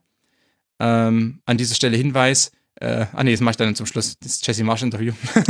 ja. äh, Mhm. Mag zum Schluss. Äh, hat sich gerade so angeboten, weil ich, weil ich mit, äh, vor kurzem mit Jesse, mit Jesse Marsch, dem aktuellen Salzburg-Trainer, gesprochen habe. Und da habe ich nochmal so ein bisschen aufsaugen können, was eben Salzburg ist eine ganz andere Station einfach für den Trainer nochmal als jetzt. Und es war für Rosen eine andere Station als Gladbach. Es war eine gute Qualifikationsstation, aber wirklich die Reifeprüfung kam jetzt bei Gladbach. Die Meisterprüfung kam bei Gladbach und nicht bei Salzburg, weil Salzburg unter ganz anderen Voraussetzungen spielt. Und ähm, aus meiner Sicht, vielleicht als Abschluss, lange geredet, ähm, in gewisser Weise gibt es schon auch Ähnlichkeiten zwischen Rose bei Gladbach und Lucien Favre bei Gladbach. Denn all das, was ich gerade gesagt habe, ist nicht, nicht unbedingt in Gänze, aber doch zu einem gewissen Prozentsatz auch, auch unter Favre äh, sichtbar gewesen. Passender Einsatz von Spielern, mhm. Sehr präzises Agieren im Pressing, präzise äh, Offensivläufe. Das war bei Favre nochmal ein Punkt, der sehr wichtig war. Auch das war alles Lucien Favre. Und auch der hat es geschafft, Spieler, die vielleicht nicht, die vielleicht ein bisschen orientierungslos waren, sehr gut einzusetzen. Und auch das schafft Rose. Also es gibt gewisse Ähnlichkeiten und Parallelen zwischen der Zeit äh, Lucien Favres und der Zeit äh, Marco Roses bei Borussia Mönchengladbach. Und ähm, ich glaube, das ist vielleicht auch eine Erkenntnis für manche, über die sich mal nachdenken lässt. Denn äh, vielleicht hätte man die nicht unbedingt jetzt, wenn man über Trainer nachdenken würde in der Bundesliga, sofort beide äh, in, in einer ähnlichen Kategorie eingeordnet. Eventuell würde man die woanders sehen. Aber es ist vielleicht gar nicht so unwichtig. Und es gibt ja auch gewisse Gerüchte um die Personalie äh, Rose, äh, wo auch wieder Verbindung zu, zu Lucien Favre besteht. Ich will jetzt keinen, äh, keinen Gladbach-Fans äh, irgendwie so in die Rage, in Rage versetzen, aber vielleicht gibt es ja da noch gewisse Zusammenhänge, die sich jetzt herausargumentieren lassen. Mhm. Ich finde es faszinierend, als du so anfingst und so ein paar Sachen aufgezählt hast und ich, ich so fleißig vor mich hin nickte und ich auch, als du sagtest, es gibt so gewisse Parallelen und ich in meinem Kopf vervollständigte zu Favre. Und äh, weil was, was, ähm, was natürlich auffällt, ist, also bei Favre hat man immer gesagt, in Gladbach, die Jahre, die er da war, Favre schafft es, jeden Spieler, wirklich jeden, noch irgendwie zu verbessern. Und genau das ist das, was man jetzt unter Rosa halt sieht. Das, äh, Stindel spielt eine großartige äh, Zeit. Äh, Hofmann, wer total untergeht, meiner Meinung nach, ist Kramer, der eine unfassbar starke Saison spielt. In den Spielen, wo er jetzt spielen darf, hat er wirklich viel Gutes gezeigt. Und äh, Neuhaus wurde ja auch schon oft genug genannt. Das heißt also, man sieht wirklich, dass auch Rose in der Lage ist, jeden Spieler noch mal besser zu machen. Dass das jetzt vielleicht bei Favre auf anderem Wege passiert ist, wie es bei ähm, Rose passiert, okay. Ähm, dass das zwei komplett unterschiedliche Typen sind, okay.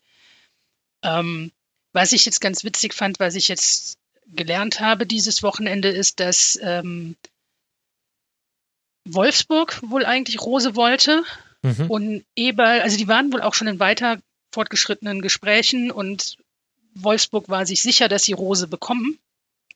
Und dann kam Eberl und das Thema war dann zum Glück pro Gladbach geklärt. Und das ist halt auch was, was vielleicht dem einen oder anderen Gladbach-Fan jetzt so ein bisschen Hoffnung macht, dass Rose sich vielleicht dazu entscheidet, in Gladbach zu bleiben, aus verschiedenen Gründen. Mhm. Und halt auch, weil er sich schon mal für Gladbach entschieden hat. Und ähm, also vielleicht fehlt dann diese Parallele zu Favre dann doch noch. Und äh, ich fände es gut, also äh, natürlich fände ich es gut, wenn Rose in Gladbach bleibt. Ich finde es vor allen Dingen auch, ich fände es für Rose wichtig, in Gladbach zu bleiben, weil ähm, er in Gladbach in Ruhe weiterarbeiten kann, um dann vielleicht in ein paar Jahren einen anderen Schritt zu gehen. Aber zumindest kann er in Gladbach gut weiterarbeiten, hat ein gutes Umfeld, hat nicht dieses mediale Umfeld, das ja auch Favre nicht ganz so gut bekommen ist. Und wenn es schon die ganzen Parallelen zu Favre hm. gibt, dann sollte er sich vielleicht daran ein Beispiel nehmen und denken so, ja, ist ihm nicht so gut bekommen, sollte ich vielleicht auch lassen.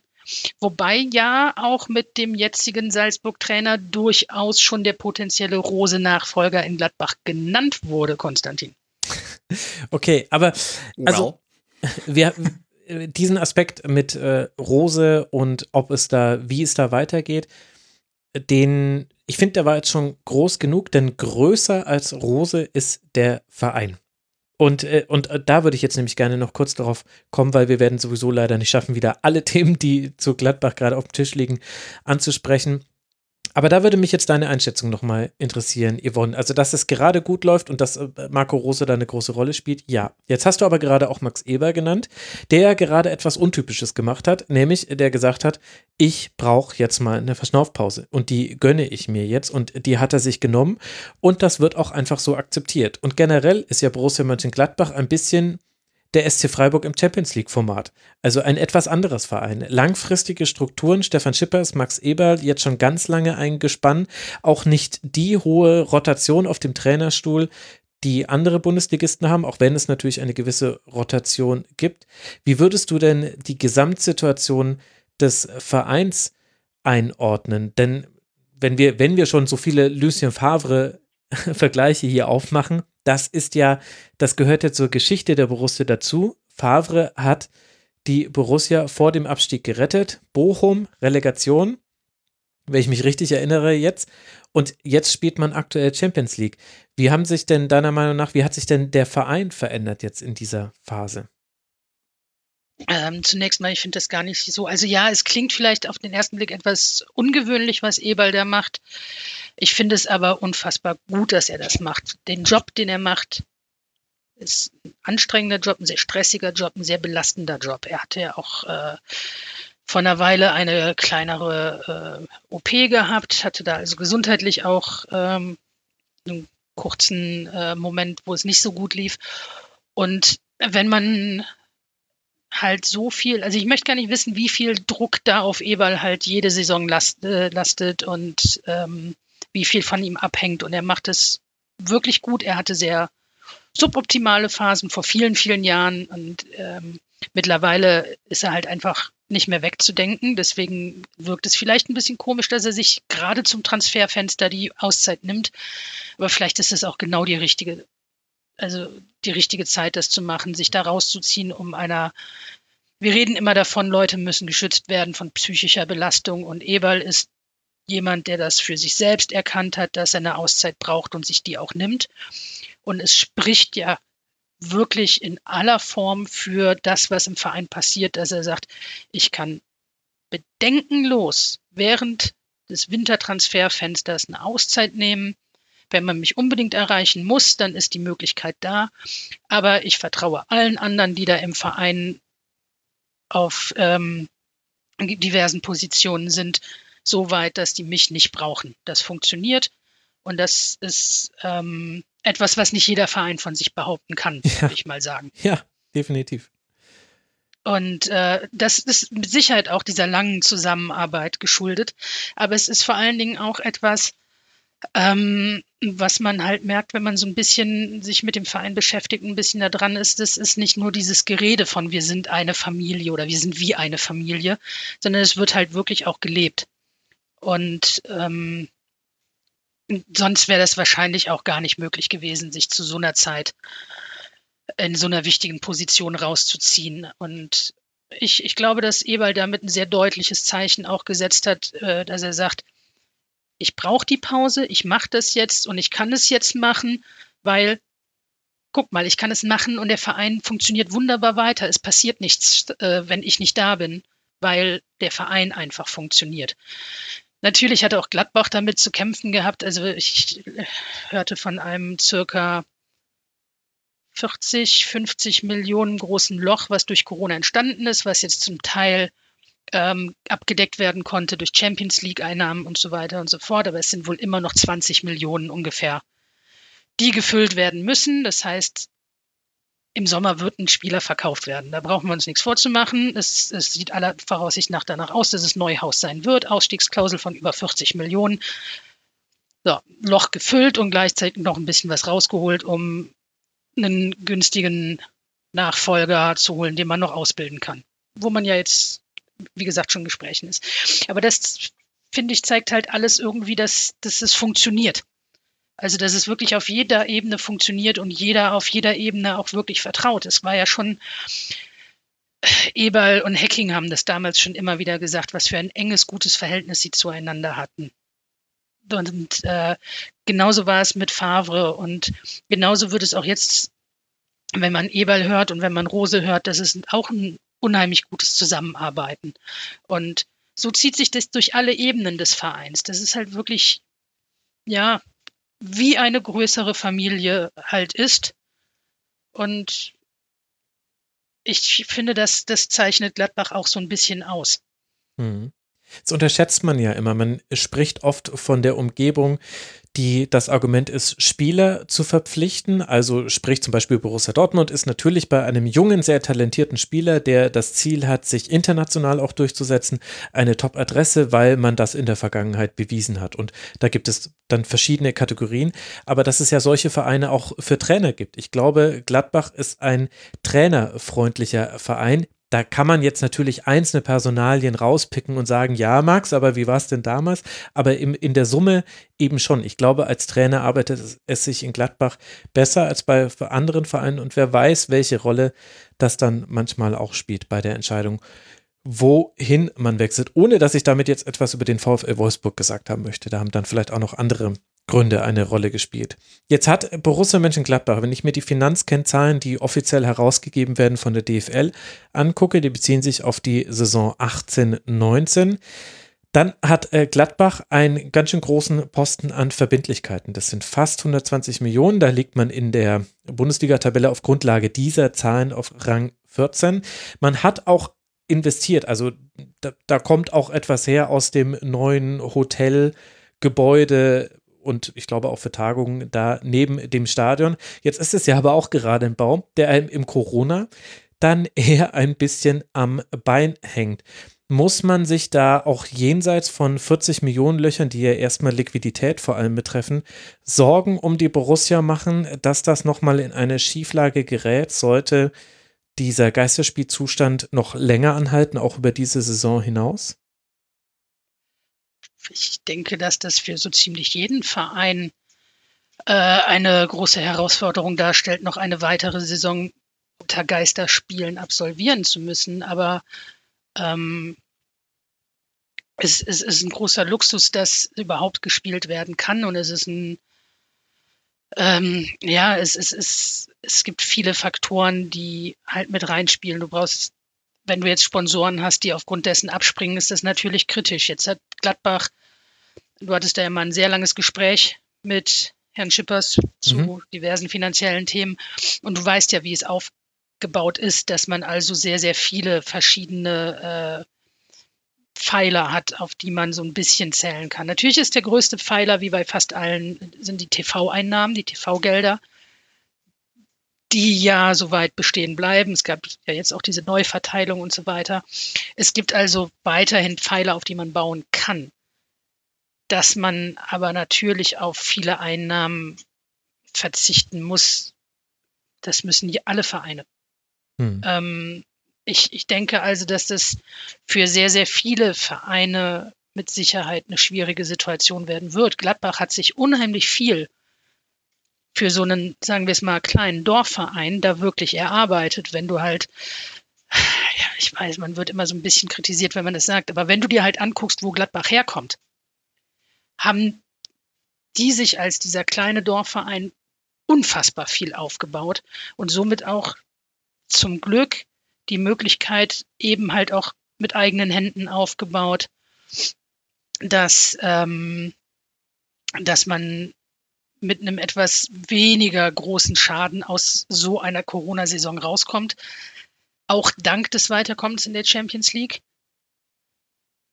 ich denke, was mit Sicherheit ein Schritt ist, den es zu überlegen gäbe, sollte es noch eine weitere Geisterspielsaison geben, ist, dass man sich tatsächlich über die Option Gedanken machen müsste, das Stadion eventuell an jemanden abzutreten, die Rechte.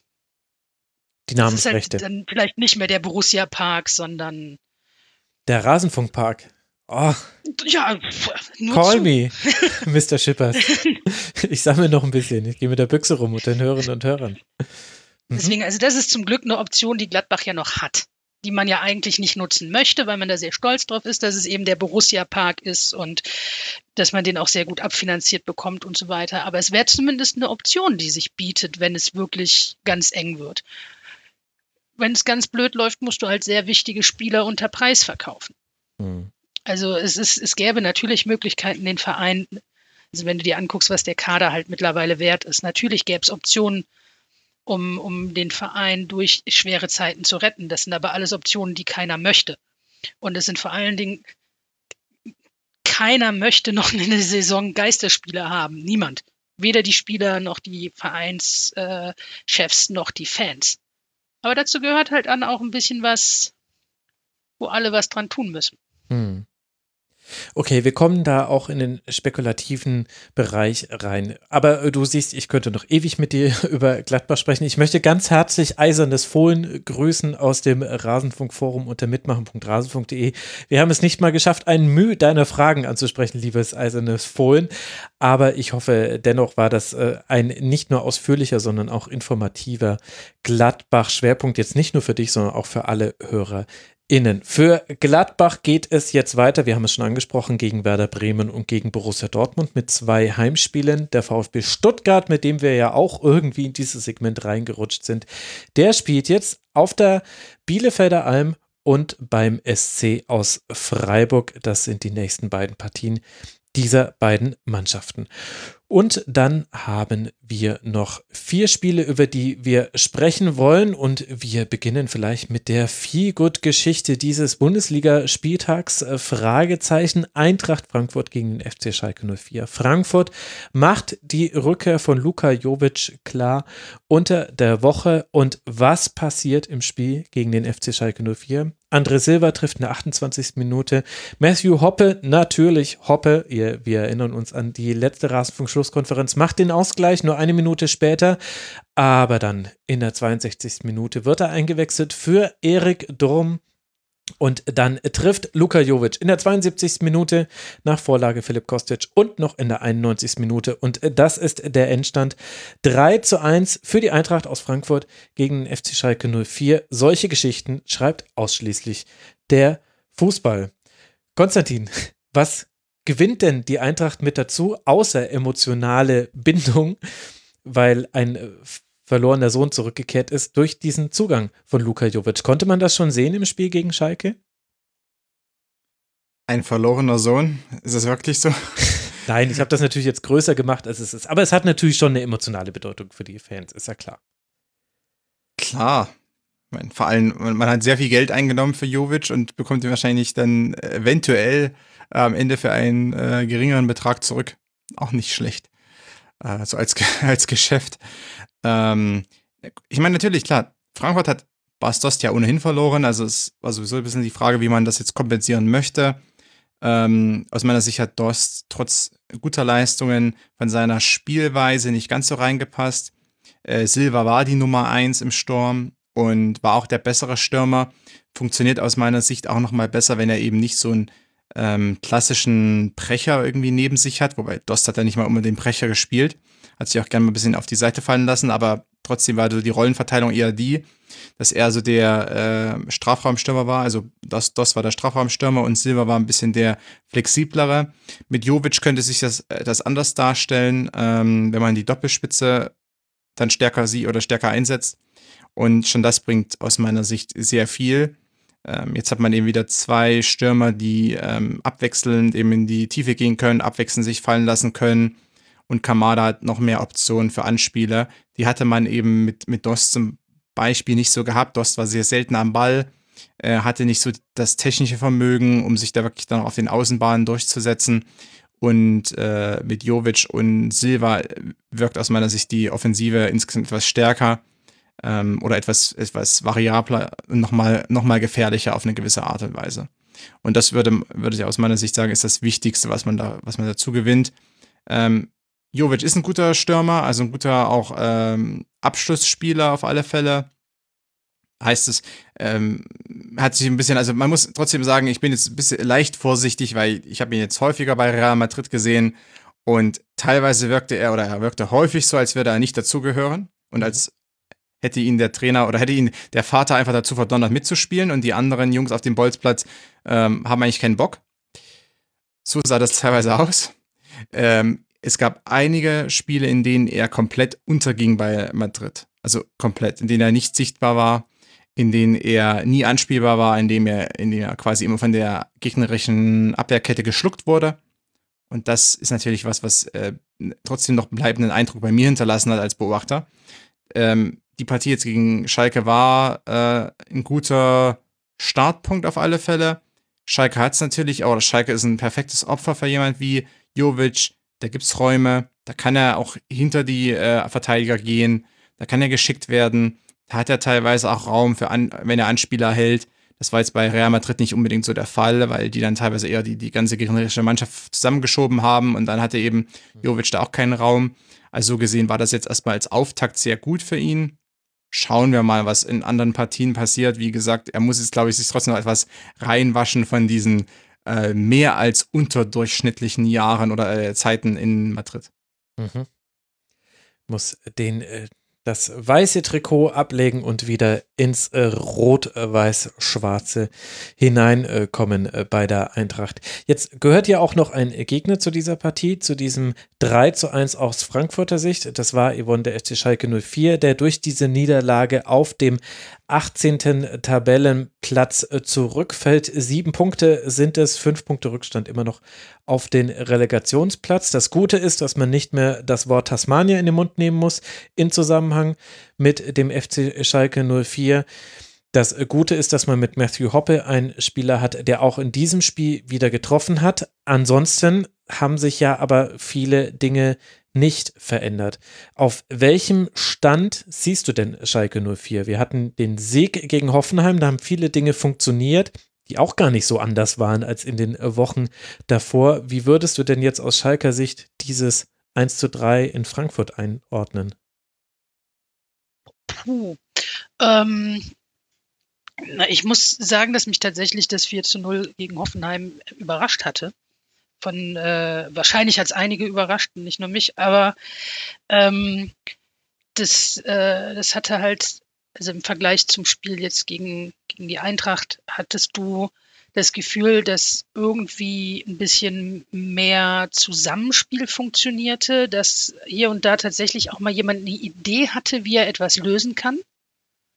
Und jetzt gegen, gegen Eintracht hatte ich das Gefühl, dass Schalke vor allen Dingen anfangs sehr tief stand und abgewartet hat und äh, anstatt vielleicht eine Initiative zu suchen und ein bisschen aktiver zu agieren. Also man, man hat eine Weile abgewartet. Man wurde nachher zum Glück ein bisschen stabiler in der Abwehr, als man es die ersten 10, 15 Minuten war. Äh, also zum Glück für Schalke. Und äh, hin und wieder klappten dann aber auch schon mal ein paar Offensivaktionen. Und äh, wenn aber doch ein, ein 19-jähriger Hoppe das da alles irgendwie regeln muss, dann, dann brauchst du halt vielleicht auch drei oder vier 19-jährige Hoppes, die das offensiv irgendwie regeln. Weil, also, oder 90-jährigen Klaas-Jan Hunteler. Ich, der, der hat ja eine Wadenverletzung wow. deswegen in Holland heute nicht spielen. ähm, nee, aber äh, ja, es ist es ist halt, es ist schwierig, sich ein Urteil zu bilden, weil das, das Hoffenheim-Spiel halt so komplett aus der Art irgendwie geschlagen ist, mhm. der letzten Spiele. Man hat bei manchen Spielern von, von Schalke hat man das Gefühl, die würden ja ganz gerne, die wissen aber nicht mehr, wie es geht. Und, und es fehlen wirklich offensiv immer wieder Ideen und es fehlt ein bisschen die Aktivität. Und ich hatte auch gedacht, dass man mit vielleicht mit einer breiteren Brust aus dem letzten Spiel rauskommt und sich so ein bisschen auch aufheizen sieht, ja, Jungs, wir können es noch und guck mal, was alles geklappt hat. Und dann habe ich die ersten 10 Minuten, 15 Minuten gesehen und dachte so, das, das wird nichts, Schalke, tut mir leid, aber das wird nichts.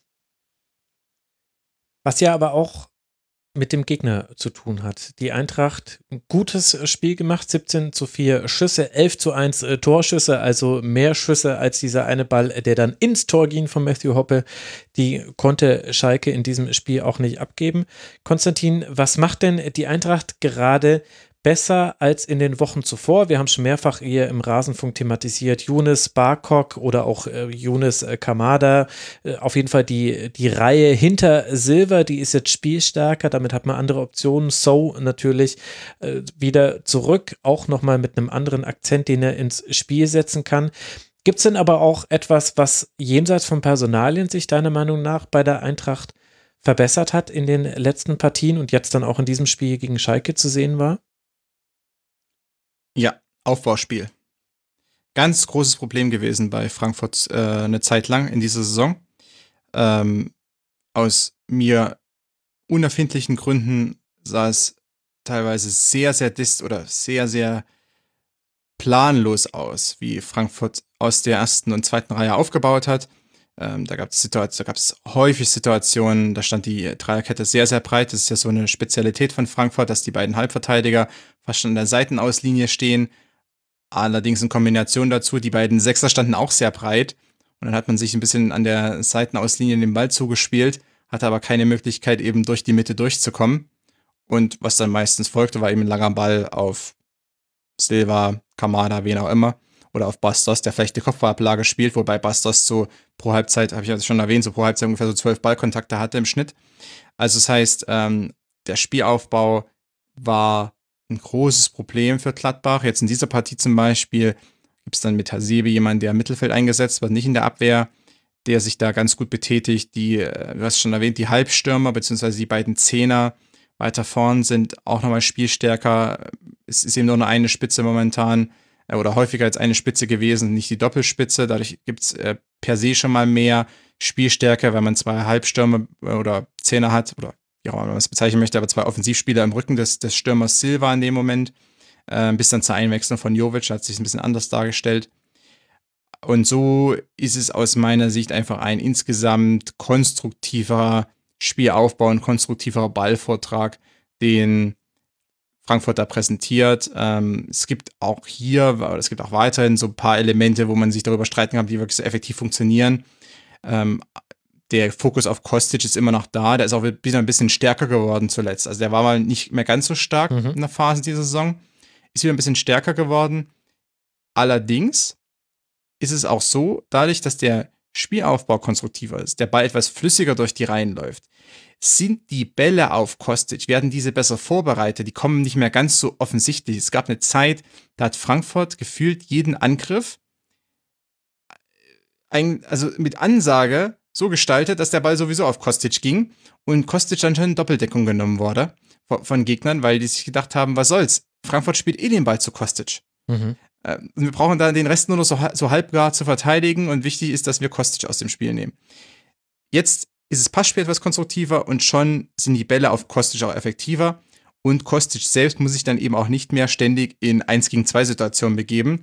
Denn bei aller Qualität, die er hat, er sah dann auch phasenweise nicht mehr so stark aus, weil er sich dann einfach auch nicht mehr so durchsetzen konnte. Am Ende, die große Stärke Kostic ist ja nicht das das äh, Eins gegen Eins auf engen Raum und dieses äh, quirlige Durchtrippeln, sondern seine Stärke ist ja mehr das Tempo im offenen Raum, vorbeiziehen am Gegner, gutes Timing bei Haken und dann Flanke schlagen oder Pass in den Rückraum spielen.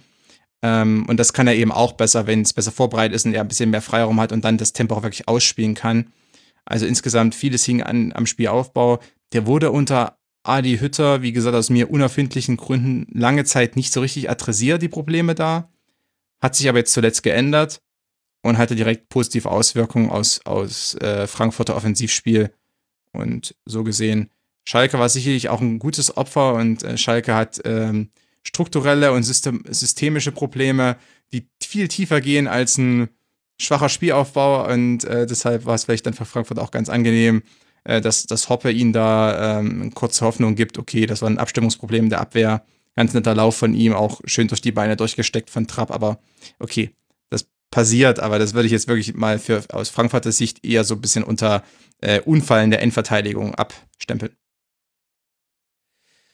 Ja, und mit der Gegnerqualität, die Frankfurt hat, das ist vielleicht ein interessanter Aspekt deren weiteren Saisonverlaufs. Äh, Frankfurt jetzt mit 26 Punkten punktgleich mit dem VfL Wolfsburg auf Tabellenplatz 6. Also Wolfsburg liegt auf 6 und Frankfurt liegt auf 7. Und ich lese euch mal die nächsten Gegner der Eintracht vor. Es geht erst zum SC Freiburg, also einem direkten Tabellennachbarn auf Tabellenplatz 9. Dann aber gegen Arminia Bielefeld, aktuell Tabellenplatz 15. Gegen Hertha BSC, aktuell Tabellenplatz 13. Gegen die TSG aus Hoffenheim, aktuell Tabellenplatz 14. Gegen den ersten FC Köln, aktuell Tabellenplatz 16. Gut, dann gegen den FC Bayern, aktuell Tabellenplatz 1. Und dann äh, gegen Werder Bremen, aktuell Tabellenplatz 12 und gegen Stuttgart, aktuell Tabellenplatz 10. Will sagen, da kommen jetzt viele Spiele, die auf dem Papier für Frankfurt in Siegen enden können und wo sich das vielleicht auch noch zusammenrütteln kann, was man jetzt gerade auch mit der neuen Option Luka Jovic basteln kann. Natürlich werden die geneigten Frankfurt-Fans, die schon viel erlebt haben von ihrer Eintracht, da gleich zusammenzucken, wenn irgendjemand auch nur äh, optimistisch in die Zukunft gucken möchte und nicht das Stolperpotenzial mit einbezieht. Aber der Theorie nach ist da etwas möglich, vielleicht sich da jetzt richtig reinzubeißen in die oberen Tabellenränge und dann, was dann zu direkten Duellen führen könnte, wenn es dann eben gegen Mannschaften wie Union Berlin, gegen den VfL Wolfsburg, Borussia Dortmund und Konsorten gehen wird. Also das finde ich ganz interessant bei der Eintracht. Bei Schalke 04 geht es jetzt weiter mit einem absoluten Knüllerspiel. Und das meine ich nicht ironisch. Schalke spielt jetzt unter der Woche zu Hause gegen den ersten FC Köln. Es sind aktuell fünf Punkte, die Schalke 04 vom FC trennen. Mehr muss ich nicht sagen. Dieses Spiel ist aus Schalker Sicht ein Must-Win-Spiel, auch wenn das ein, eine Floskel fast schon ist, äh, diese Bezeichnung. Ich glaube, das kann man nicht ignorieren. Es ist der Hinrundenabschluss und gleichzeitig schon ein deutlicher Fingerzeig, wo diese Saison enden könnte für den FC Schalke 04. Das wird sehr, sehr spannend. Danach spielt man dann gegen die Bayern. Okay. Aber dieses Spiel gegen den ersten FC Köln, das ist wichtig für Schalke 04, also unter der Woche. Es wird interessant werden. Wir sind mit Schalke 04 auch schon in anderen Tabellenregionen gelandet, als die, mit denen wir uns jetzt hauptsächlich äh, befasst haben. Wir haben vorhin Mainz 05 schon angesprochen, die haben einen Punkt geholt bei Borussia Dortmund. Dadurch sind die auf Tabellenplatz 17 vorgerückt. Und jetzt wollen wir sprechen über Werder Bremen, und den FC Augsburg, die sich nach der aktuellen Situation ein bisschen ein Polster noch bewahren konnten oder im Fall von Werder Bremen aufbauen konnten zum Relegationsplatz. In der ersten Halbzeit zwischen Werder und Augsburg passiert fast nichts. Und dann kommt Werder grundverändert aus der Kabine. Es wäre sehr spannend zu wissen, ob das auch ein von Anfang an vielleicht der Matchplan war, dass man in der ersten Halbzeit passiv agiert, in der eigenen Halbzeit eigentlich auch kaum anläuft und in der zweiten Halbzeit dann genau das Gegenteil davon macht. Hohes Pressing, hohes Anlaufen und damit, zumindest im Fall vom FC Augsburg, auch deutlich für Verwirrung sorgt. Diese Verwirrung und Überforderung in Teilen auch mündet dann in zwei Gegentreffer aus Sicht der Augsburger Gebre Selassie in der 84. Minute und Felix Agu in der 87. Minute sorgen dann für einen 2 zu 0 Sieg von Werder, der für 18 Punkte sorgt. Damit hat man sechs Punkte Vorsprung auf den Relegationsplatz. Yvonne, was bleibt aus deiner Sicht von diesem Spiel von Werder gegen Augsburg übrig? Du hast es über 90 Minuten gesehen. Ja, äh, ja, äh, unter anderem habe ich auch das Spiel über 90 Minuten gesehen und hielt es anfangs nicht für die beste Idee meines Lebens. Ähm, sagen wir mal, es ist das Spiel, wo ich am zweitwenigsten Notizen zugemacht habe in Vorbereitung auf diese Rasenfunksendung. Ähm, ja, es, es, es ist halt so gut wie tatsächlich gar nichts passiert in der ersten Halbzeit. Ähm, Matchplan, jein. Also ich kann mir vorstellen, dass das, dass das schon irgendwie eine Idee war, dass man sich mit Bremen etwas defensiver positioniert. Allerdings war es doch fast ein bisschen zu defensiv. Mhm. Und ähm, in der zweiten Halbzeit hat sich das dann, wie du schon sagtest, sehr überraschend geändert. Also sie waren wirklich überraschend offensiv.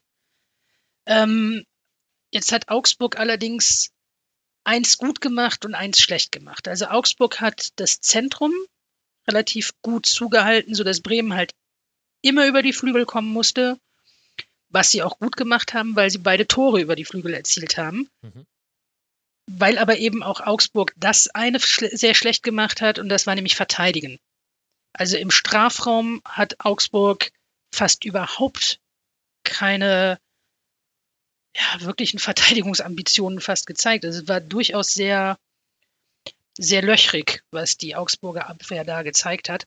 Deswegen äh, Matchplan vielleicht jein, weil der ähm, der Matchplan wahrscheinlich zwar schon vorgesehen hat, defensiv abwarten und dann schauen, was äh, sich in der zweiten Halbzeit dann ergibt. Das über die Flügel war mit Sicherheit gut geplant. Dass allerdings Augsburg so schlecht verteidigt, kann man nicht immer, ein, also als Coach nicht immer einkalkulieren. Also war wahrscheinlich auch ein bisschen Glück dabei.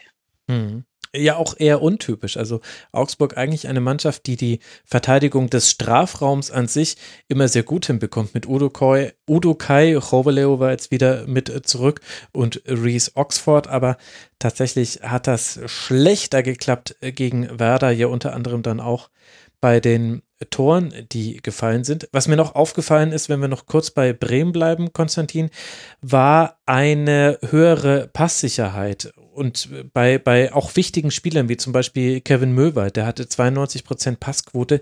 Das sind keine Risikobälle und das ist auch nicht mehr ganz der äh, relativ vertikale oder diagonal vorgetragene Ballvortrag ins Angriffsdrittel. Das hat war da schon mal ganz anders gemacht, aber lässt sich ja gut erklären, warum das jetzt nicht so war in diesem Spiel. Ich hatte aber das Gefühl, das hat in der zweiten Halbzeit mit dafür gesorgt, dass man eine höhere Sicherheit im eigenen Spiel bekommen hat, weil durch diese selteneren Fehlpässe einfach die Statik nicht so oft durcheinander gewirbelt wurde. Ich hatte das Gefühl, auch gerade so ein Felix Agu, der ja auch jetzt noch nicht der, der erfahrenste Bundesligaspieler ist und mit Augustinsson jemand sehr erfahrene vertreten muss, dem hatte ich das Gefühl, das ist jetzt ein, ein gefühltes, ein, eine gefühlte Beobachtung quasi, dem hat das gut getan, dass diese Statik nicht so oft wieder gewechselt werden musste in ein Spiel gegen den Ball und man sich so ein bisschen dann auch so peu à peu nach vorne tasten konnte.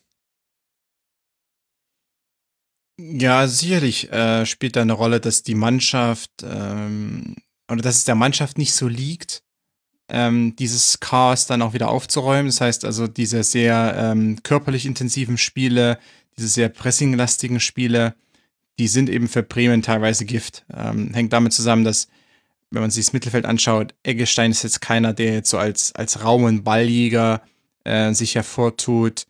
Äh, Möwald ist einer, der auch lieber ähm, als Durchlaufstation ähm, agiert und weniger jetzt als jemand, der ständig nur den Bällen hinterherjagt. Selke ist relativ pressing-inkompetent und ähm, der Rest der Mannschaft, ähm, auch gerade was die Dreierkette betrifft, die sind sich auch oder die finden es auch besser, wenn sie nicht ganz so häufig im offenen Raum verteidigen müssen, sondern ein bisschen mehr Stabilität haben und in, nehmen wir was mehr geordneten Situationen, vorhersehbareren Situationen dann agieren können. Und deshalb ist es für Bremen nicht ganz schlecht, wenn sie etwas mehr Ruhe ins Spiel kriegen und das haben sie ja geschafft. Und dann gab es auch in der zweiten Halbzeit noch leichte Umstellungen mit der Einwechslung von Schmidt und auch dem Aufrücken von Toprak im Aufbau dann. Mhm. Also mit dieser Rautenbildung auch im Mittelfeld. Das hat also an sich ganz gut funktioniert. Äh, auch da wirklich, man war auf, darauf aus, äh, Ballsicherheit zu haben. Auch natürlich nochmal angesichts dessen, dass Augsburg in dieser Saison, und wir erinnern uns, ganz am Anfang der Saison war Augsburg mal das, das, der, der, der letzte Schrei in der Bundesliga. Schon lang, lang ist es her. aber dass Augsburg ähm, immer noch brutal konterstark sein kann und ähm, man natürlich immer so ein bisschen die Be Befürchtung hat, okay, wenn wir jetzt hier den Ball verlieren gegen jemanden wie Gueso, äh, dann geht da die Post mit Hahn und Vargas und Caligiuri, dann geht die Post sofort ab und äh, ob wir dann noch hinterherkommen, ob dann unsere Verteidiger, gerade unsere äh, Dreierkette, ob die dann wirklich noch hinterherkommt oder ob Eggestein dann noch hinterherkommt, äh, wissen wir nicht. Das ist ein bisschen fraglich. Äh, und dann machen wir Augsburg zusätzlich stark, die ja gerne dieses tiefe Verteidigen haben. Und wenn die einmal in Führung liegen, ist es eben dann brutal, brutal schwer, gegen die äh, vorzugehen. So gesehen, auch im Kontext der Partie war es umso wichtiger, gewisse Ballsicherheit zu haben. Aber auch insgesamt ist Bremen eine Mannschaft, aufgrund der Spieler, die aktuell im Mittelfeld zum Einsatz kommen und auch in der Abwehr, äh, denen es nicht so liegt, wenn sie häufig ins Gegenpressing gehen müssen, häufig große Räume verteidigen müssen. Ähm, da fehlt einfach so ein bisschen diese Athletik und da fehlt auch ein bisschen ähm, vielleicht das defensive Vermögen. Denn, ähm, wie gesagt, ich, ich will mich jetzt nicht an Eggestein abarbeiten, ist für mich ein sehr starker Spielmacher. Nur der musste eben schon häufiger jetzt auch auf der 6 ran, teilweise auf, auf der Solo 6. Und da hat er eben gezeigt, er ist doch eben mehr ein Spielmacher als jetzt so ein, so ein Balljäger. Ähm, ist ja auch diese ganze Situation mit ihm als Solo-Sechser zum Teil war ja aus der Not heraus geboren. Und selbst wenn er jetzt mit, mit, mit Boom da spielt, auch da ist es doch eher so, dass ähm, dass, dass er nicht unbedingt jetzt ständig diesen Bällen hinterherjagen sollte. Ähm, erstens raubt das Kraft und zweitens kommt er dann äh, vielleicht auch immer mal zu spät und kommt nicht mehr so richtig äh, dann äh, zum defensiven Zugriff und, und schon hat Bremen wieder Probleme. Und ich meine, jemand wie immer Toprak auch, der ist so häufig verletzt gewesen, der verliert ständig an Tempo. Ähm, auch dem liegt sicherlich nicht, wenn er dann äh, plötzlich ins Laufduell mit Vargas oder Hahn gehen muss. Äh, denn der Sieger in diesem Laufduell ist schon vorprogrammiert. Ja. Und das, obwohl Augsburg offensiv unglaublich harmlos ist in diesem Spiel. Auch wieder keinen Schuss aufs Tor abgegeben. Niederlechner und Finn Bogerson beide noch kein Saisontor erzielt. André Hahn ist da immer noch der erfolgreichste mit drei Toren. Insgesamt ist der Torschützenkönig der laufenden Saison Daniel Caligiuri beim FC Augsburg. Ich fand, Yvonne, dass man das in diesem Spiel auch wieder sehr deutlich gesehen hat. Nicht nur, dass es da Formkrisen gibt im Spiel, sondern auch ein Ideenmangel. Also am spannendsten wurde es eigentlich, wenn Reese Oxford mal angedribbelt hat und sich mit eingeschaltet hat im Spiel nach vorne, hat auch selber nach einer Ecke einen ziemlich klaren Torabschluss vergeben beim Stand von 0 zu 0. Da hätte noch was passieren können. Aber das scheint mir so die größte Baustelle bei Augsburg zu sein. Wie soll man Tore erzielen? Denn da war man schon ganz schön hilflos in der ersten Halbzeit, fand ich. Ja, was du auch nicht vergessen darfst, ist Hahn war zum Beispiel eine ganze Weile weg. Der hatte eine ja. ganze äh, relativ lange Zeit mit den Nachwirkungen von Covid noch zu kämpfen. Also äh, umso äh, deutlicher sieht man eigentlich, wenn er schon mehr Tore hat als die anderen und er war lange weg. Ja, also gerade bei, bei Finn Boasson weiß ich es halt nicht. Ähm, da gab es ja schon immer mal das ein oder andere Problem, was seine Form angeht. Der hat aber eigentlich immer wieder irgendwie dazu zurückgefunden. Niederlechner eigentlich auch eine wichtige Bank. Und tatsächlich muss ich auch zugeben, bin ich da ein bisschen sprachlos, ideenlos, ratlos, wo Augsburg diese Ideen dann herholen soll, offensiv. Aus Kontern in den nächsten Spielen. Man spielt gegen Bayern Union. Dortmund, Wolfsburg, Raber Leipzig und Leverkusen. Das habe ich schon in der letzten Folge so vorgelesen. Also da muss, muss die Offensive herkommen. Das hat ja Werder Augsburg auch ganz gut genommen. Es, ist, es war ein interessantes Spiel, auch wenn es sich auf dem Papier nicht so las und die erste Halbzeit natürlich für die neutralen BeobachterInnen fürchterlich war. Und das sage ich als jemand, der dieses Spiel wissentlich um diese erste Halbzeit trotzdem auch nochmal komplett gesehen hat. Aber warum auch nicht? Man gönnt sich ja auch sonst nichts in diesen Zeiten. Augsburg mit 19 Punkten ja noch sieben Punkte vor dem Relegationsplatz. Da hat man mit dem Saisonstart, den Konstantin ja vorhin auch schon angesprochen hat, gut Punkte gesammelt. Das waren ja genau diese Partien. Gegen Union 3 zu 1 gewonnen, gegen Dortmund 2 zu 0 gewonnen und dann ein 0 zu 0 gegen Wolfsburg. Da kommen ja schon mal sieben dieser 19 Punkte her. Für Werder, die ihrerseits ja 18 Punkte haben, wie ich vorhin angesprochen habe, geht es jetzt weiter in Gladbach, haben wir vorhin schon angesprochen, bevor man dann nach Berlin zur Hertha reist und äh, dort dann versuchen kann, wie man mit dem Netzplan dem äh, Gegner den Zahn zieht. Hertha auch so eine Mannschaft, die kann man auch mal eine Halbzeit lang einfach kommen lassen. Da, naja, lasst uns einfach gleich bei Hertha bleiben. Das äh, sind jetzt noch zwei Spiele, durch die müssen wir alle durch, denn alle Beteiligten mussten ja auch äh, durch. Wir haben zwei 0 zu 0 Spiele noch zum Ende dieser 297. Schlusskonferenz und die Hertha hatte eines davon beim ersten FC Köln. Es gab insgesamt immerhin 21 Schüsse, vier davon, also beider Mannschaften zusammengerechnet, kamen auch aufs Tor. Die größte Chance vielleicht ein Pfostenschuss von Gendosi und vielleicht noch eine Chance von Piontek in der ersten Halbzeit. Das war das, was aus Sicht der Hartaner kreiert wurde aus Sicht der Kölner, lief mal wieder, wenn etwas lief, dann lief es über Marius Wolf. 46 Prozent der Angriffe Kölns über seine Seite. Er hatte drei Schüsse, vier Dribblings und zwei Torschussvorlagen. Und das ist dann schon tatsächlich, ohne Ironie, fast alles, was der erste FC Köln offensiv in diesem Spiel geschafft hat. Köln nach diesem 0 zu 0 bei 12 Punkten, zwei Punkte Rückstand auf Arminia Bielefeld, fünf Punkte Vorsprung auf die Plätze 17 und 18. Die Hertha nach diesem 0 zu 0 bei 17 Punkten, damit fünf Punkte Vorsprung auf den Relegationsplatz. Konstantin, was fangen wir mit diesem Gemälde eines Bundesligaspiels an? Äh, einrahmen, an die Wand hängen, im Keller. Sehr schön. Sehr schön. Also, ja. Ja, äh, also fangen wir mit Hertha an. Okay, fangen wir mit Hertha an. Alles klar, wir fangen mit Hertha an. Ähm, an sich paar gute Ansätze gab es wieder. Das ist ja so ein bisschen, also bei Hertha diese Saison, das ist die Saison der, der guten Ansätze und der teilweise unterirdischen Ergebnisse. Ähm, aus meiner Sicht, das Zusammenspiel der drei Angreifer war, war gut. Also es war diese Variante diesmal mit Cordoba und Piontek ganz vorn, Luke Bacchio dahinter. Ähm, Kunja kam ja dann von der, von der Bank, aber eben mit, die, mit den zwei ähm, richtigen Mittelstürmern plus der schnellen Spitze dahinter.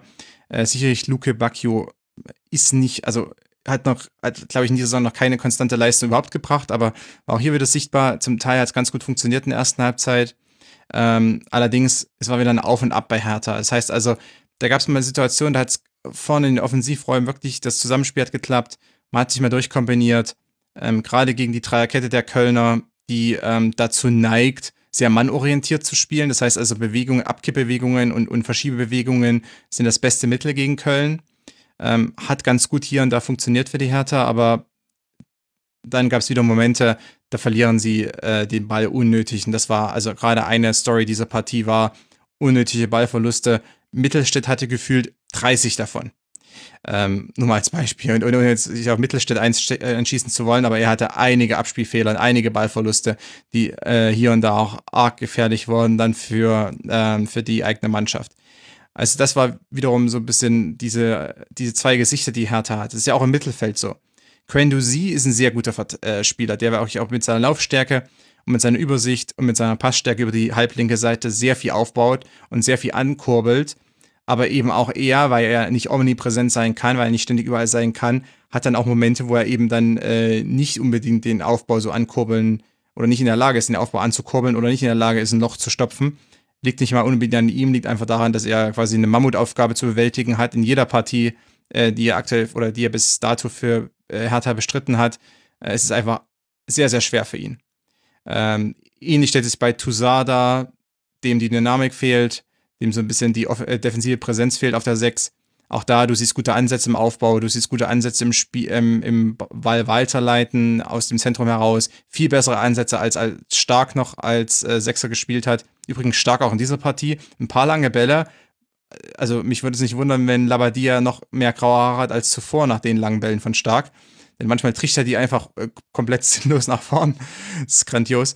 Ähm, genau, aber Toussaint auf der 6 macht ein paar bessere Ansätze, ist ein bisschen aktiver auch natürlich im Ballbesitz als Stark, ist ja auch ein ganz anderer Spieler. Toussaint war ein Spielgestalter bei Lyon. Ähm, bisschen fehlt ihm aber die defensive Präsenz, das heißt also im Umschalten dann nach Ballverlusten ist er eben dann nicht so da. Also auch da wieder Licht und Schatten. Ich könnte das jetzt, ich könnte jetzt an sich die gesamte Mannschaft von Hertha durchgehen, jeden einzelnen Spieler nehmen und dann euch sagen, wo Licht ist und wo Schatten ist. Und ich werde mir wahrscheinlich zu jedem was einfallen. Ähm, herzlich willkommen, Berlin. Das ist äh, die Hertaner Seite des Balles. Da war ja auch äh, vieles so, wie man es ja auch schon im letzten Spiel zum Beispiel äh, gesehen hat. Die gute Nachricht ist, Kunja war ab der 59. Minute wieder mit zurück und man hatte Chancen. Und das ja noch mehr, Yvonne, als der erste FC Köln, der ja ein Heimspiel hatte. Ein bisschen schwierig damit zu argumentieren in Zeiten von Geisterspielen, das ist mir schon klar. Aber der FC ist ja allein qua seiner Tabellensituation dazu verdammt, irgendwie Tore schießen zu müssen. Jetzt hat man es geschafft, nach 16 Spielen 13 Tore zu erzielen. Es gibt nur eine Offensive, die genauso schlecht ist, das ist der Schalke 04. FC Schalke 04 und es gibt noch eine, die ist noch schlechter, das ist die von Arminia Bielefeld, über die werden wir gleich noch sprechen. Wenn wir jetzt mal aus Kölner Sicht auf dieses Spiel gucken, Yvonne, was kann man daraus mitnehmen? Und gibt es positive Aspekte mit Hinblick darauf, dass die nächsten Gegner Schalke 04, Hoffenheim und Bielefeld sind, also direkte Tabellennachbarn? Ich, ich finde es generell sehr schwierig, was zu dem Spiel zu sagen. Ich bin beeindruckt, was Konstantin da alles äh, zu sagen konnte, weil also ich die, die, es gab, glaube ich, in der 13. Minute die einzige Torschance in der ersten Halbzeit von Berlin und dann in der, irgendwann in der Nachspielzeit die erste Torschance durch Hector, mhm. glaube ich. Ja. Also, wenn, wenn die Torschance, einzige Torschance von Köln in der ersten Halbzeit, in der Nachspielzeit durch Hector passiert, bin ich tatsächlich halt auch so ein bisschen ratlos, was da in Köln. Es, es gibt tatsächlich auch, also das ist auch wieder so eine, so eine Geschichte, du guckst dir manche Spiele von Köln an und denkst dir so, oh, guck, es gibt da schon auch Ansätze, Fußball spielen zu wollen und teilweise es auch zu können und dann gibt es halt Spiele wie gegen Hertha. Und es ist schwierig. Es ist wirklich, also man, man hat das Gefühl, dass Köln einfach nicht kann. Also bis zu einem gewissen Punkt können sie und sie wollen mit Sicherheit auch, aber sie, sie, sie können eben auch nur bis zu diesem einen Punkt und dann geht vieles schief. Und ja, was nimmt man mit? Das Ergebnis hilft keinen von beiden. Also definitiv nicht. Und Köln hat im Moment halt auch Glück, also genauso wie Hertha halt auch, dass es noch so das ein oder andere Team gibt, was es halt noch ein bisschen schlechter macht. Und ähm, also ich, ich fand Köln tatsächlich generell in der ersten Halbzeit auch sehr defensiv ausgelegt, was im Grunde gegen Berlin ja nicht dumm ist. Mhm. Die, da weißt du, da kannst du dir erstmal angucken, was da so kommt. Aber äh, dann müsste halt auch irgendwann der Moment kommen, wo du dann aufhörst zuzugucken und aktiv wirst und versuchst, das Spiel zu übernehmen. Und das sehe ich nicht genau, wie das ähm, gut. Äh, als, als Gladbach-Fan weiß ich, Spiele gegen Hertha sind halt auch manchmal echt zäh und unangenehm und auch wir spielen häufig unentschieden gegen Hertha. Aber ich, ich weiß nicht, wie Köln aus dieser sehr defensiven Situation hinauskommen soll. Oder wird. Also sie werden es mit Sicherheit irgendwann tun, aber es ist mir im Moment noch nicht so ganz klar, zu welchem Zeitpunkt das da wirklich Klick machen könnte, dass es da wieder bergauf geht.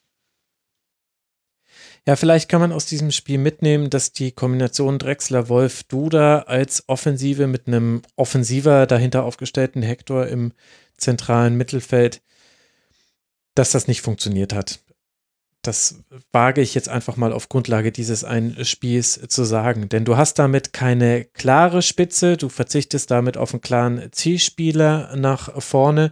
Was du damit schaffen könntest, ist, dass du zwischen den Linien Anspielstationen schaffst. Du hast mit Duda jemanden, der im Anlaufen natürlich sehr gut ist, weil Duda einen enormen Laufaufwand hat. Das heißt, man das ist so, so ein bisschen das, was man hoffen könnte. Halbraumpräsenz und zwischen den Linien. Und dann gucke ich mir an, wie viele Pässe hat der erste FC Köln in der Zone 14 gespielt. Das ist diese Zone äh, direkt vor dem 16er.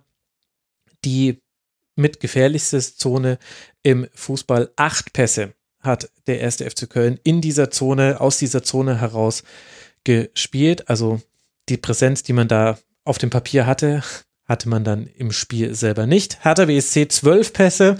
Das dürfte dann so auch mit einer der schlechtesten Werte dieser Saison für beide Mannschaften addiert auch gewesen sein. Und im Halbraum sah es bei beiden nicht so viel besser aus. Also das hat meiner Meinung nach überhaupt nicht funktioniert und reiht sich ein in eine Menge an Dingen, die der FC in dieser Saison schon probiert hat und die nicht funktioniert haben. So ehrlich muss man sein. Konstantin, möchtest du zum FC noch was ergänzen, bevor du mir vorwirfst, du, du hättest noch drei Punkte auf dem Zettel gehabt, so wie vorhin bei Union? Nee, also äh, ich, ich habe ja, äh, ich habe ja mein Büchlein die ganze Zeit offen während unserer Sendung, wo äh, ich zu jedem Spiel versucht habe, was niederzuschreiben. Relativ wenig ähm, steht da zu Köln. Mhm. Ähm, ich glaube, ich habe noch eine lustige Bemerkung zu Sebastian Andersons nie, äh, nie, aber ansonsten Nein, Spaß beiseite. Äh, Köln ist, äh, wie schon angesprochen wurde, das, das ist eine äh, skurrile Mannschaft zum Teil. Ähm, und ich glaube, wir müssten eine Sondersendung machen, um äh, ich will mich jetzt nicht weiter äh, nee. über Köln auslassen, aber nee, muss auch genau. sein. Ich glaube, selbst die ich, was, was ich so ein bisschen zu Hertha gesagt habe, kann ich auch zu Köln mehr oder weniger so ein bisschen reproduzieren. Mhm. Ja, da haben sich Brüder im Spielstil äh, oder in der erfolglosen Art und Weise, wie man den Spielstil gerade implementiert, gefunden. Für Köln geht's weiter, ich habe es schon vorhin angesprochen, jetzt auf Schalke, dann äh, gegen Hoffenheim und dann gegen Bielefeld, bevor man gegen Jan Regensburg im DFB-Pokal auch kein gerade unwichtiges Spiel spielt. Das heißt, die Tabellenplätze 18, 14 und 15 sind die nächsten Gegner des 16 platzierten ersten FC Köln.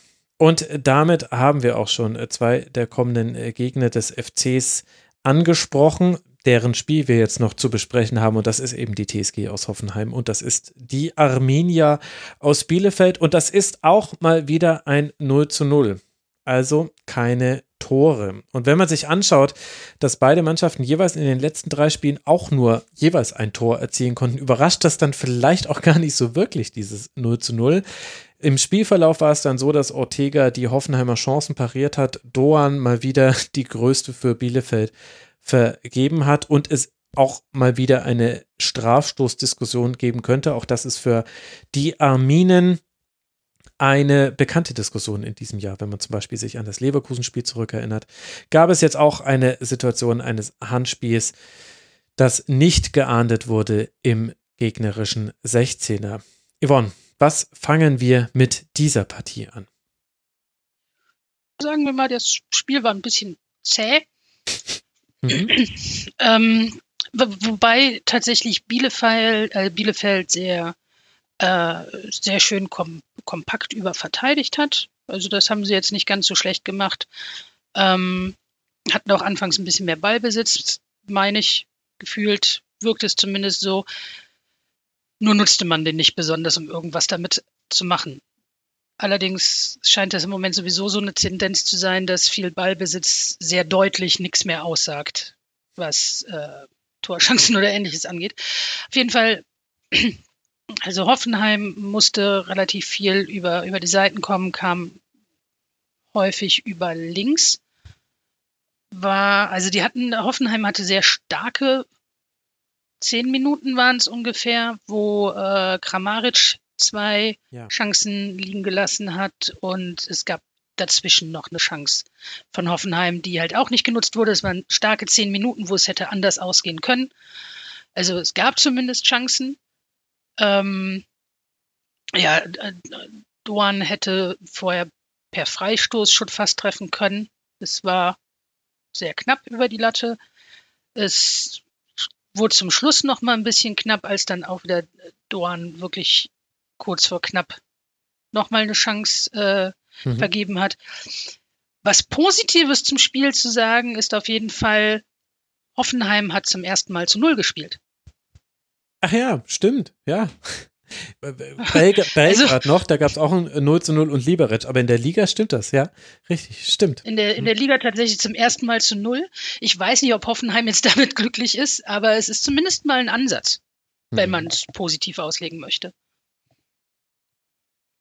Ja, und man hatte, ich finde, Hoffenheim, es war jetzt nicht dieses klassische Hoffenheimer Spiel, was man in diesem Jahr auch schon häufiger hatte, dass die einfach ganz viele Chancen verballert haben. Und es war aber auch nicht das Hoffenheimer Spiel, was man auch schon häufiger hatte in diesem Jahr, dass offensiv ab einem gewissen Punkt gar nichts mehr ging.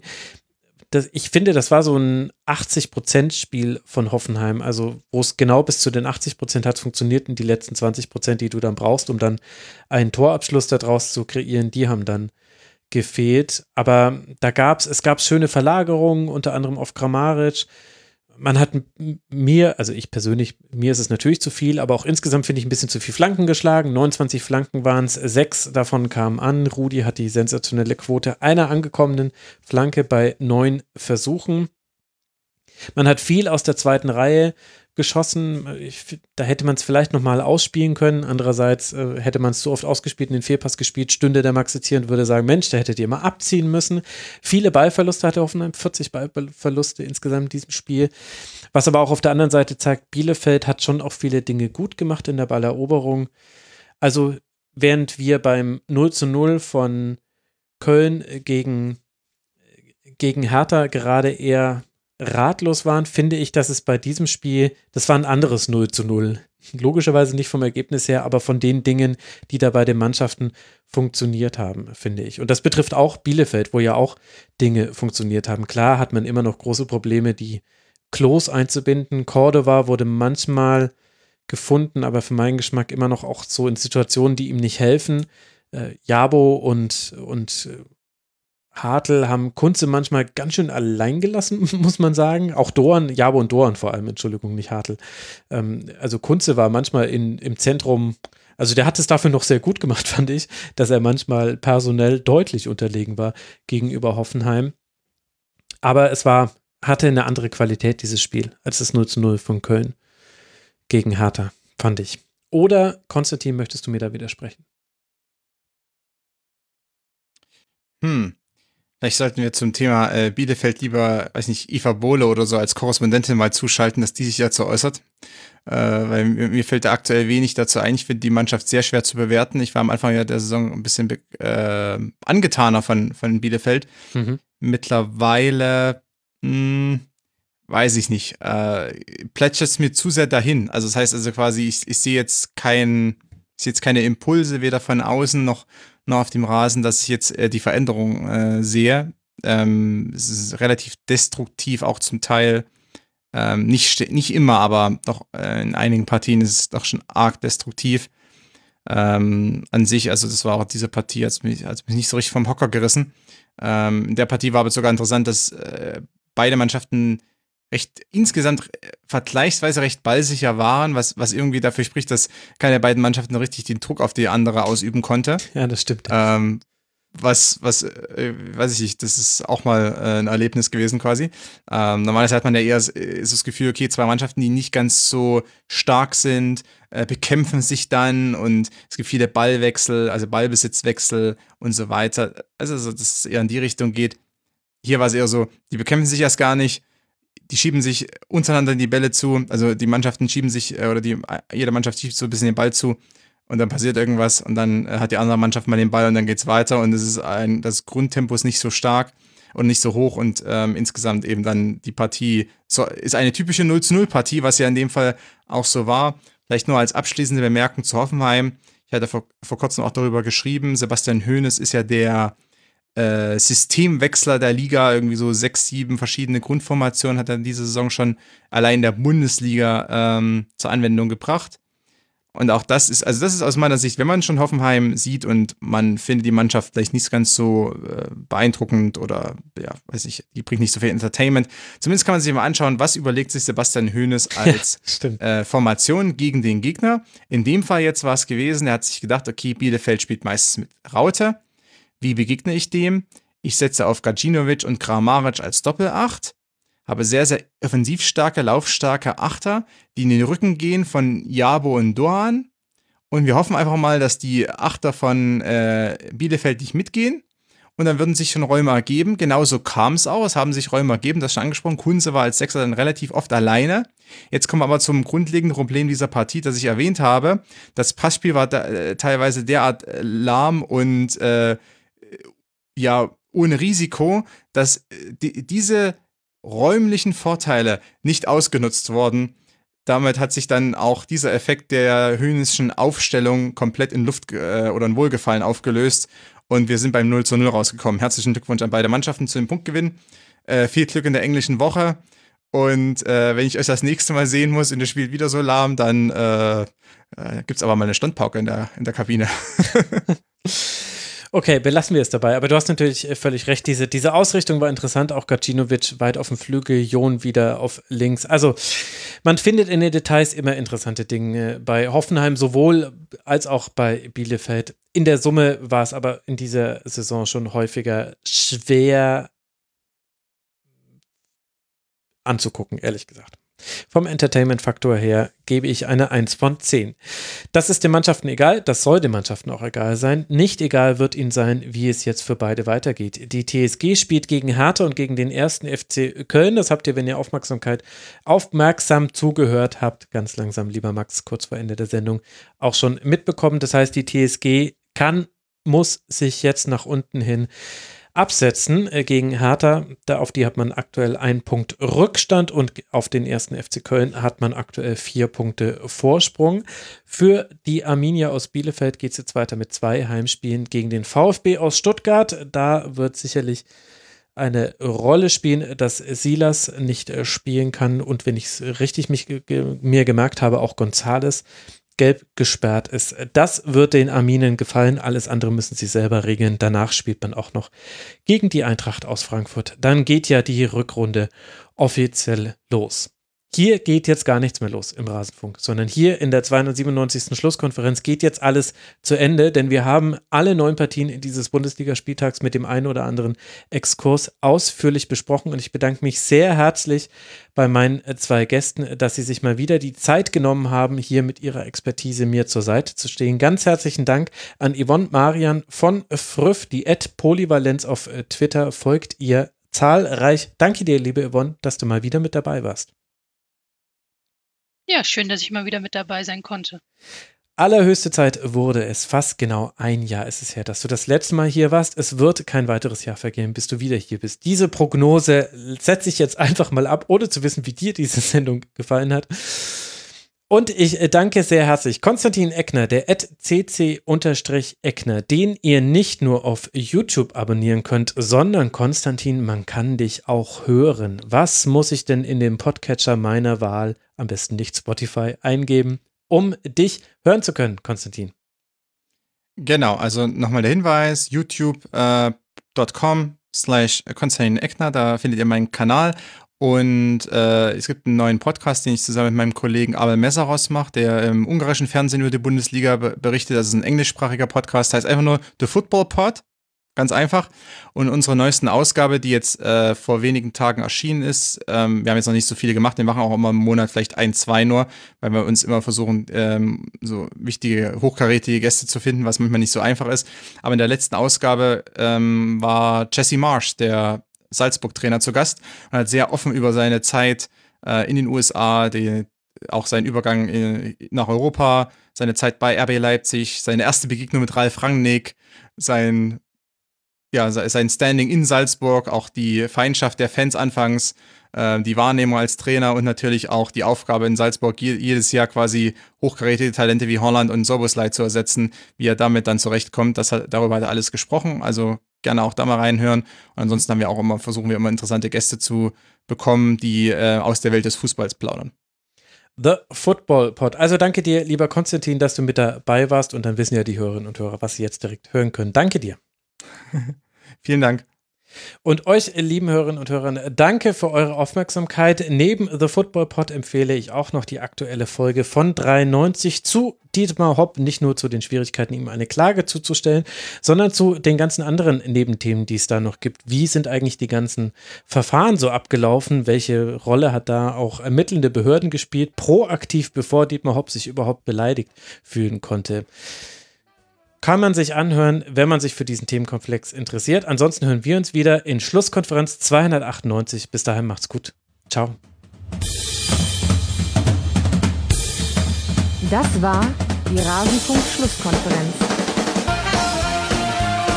Wir gehen nun zurück in die angeschlossenen Funkhäuser.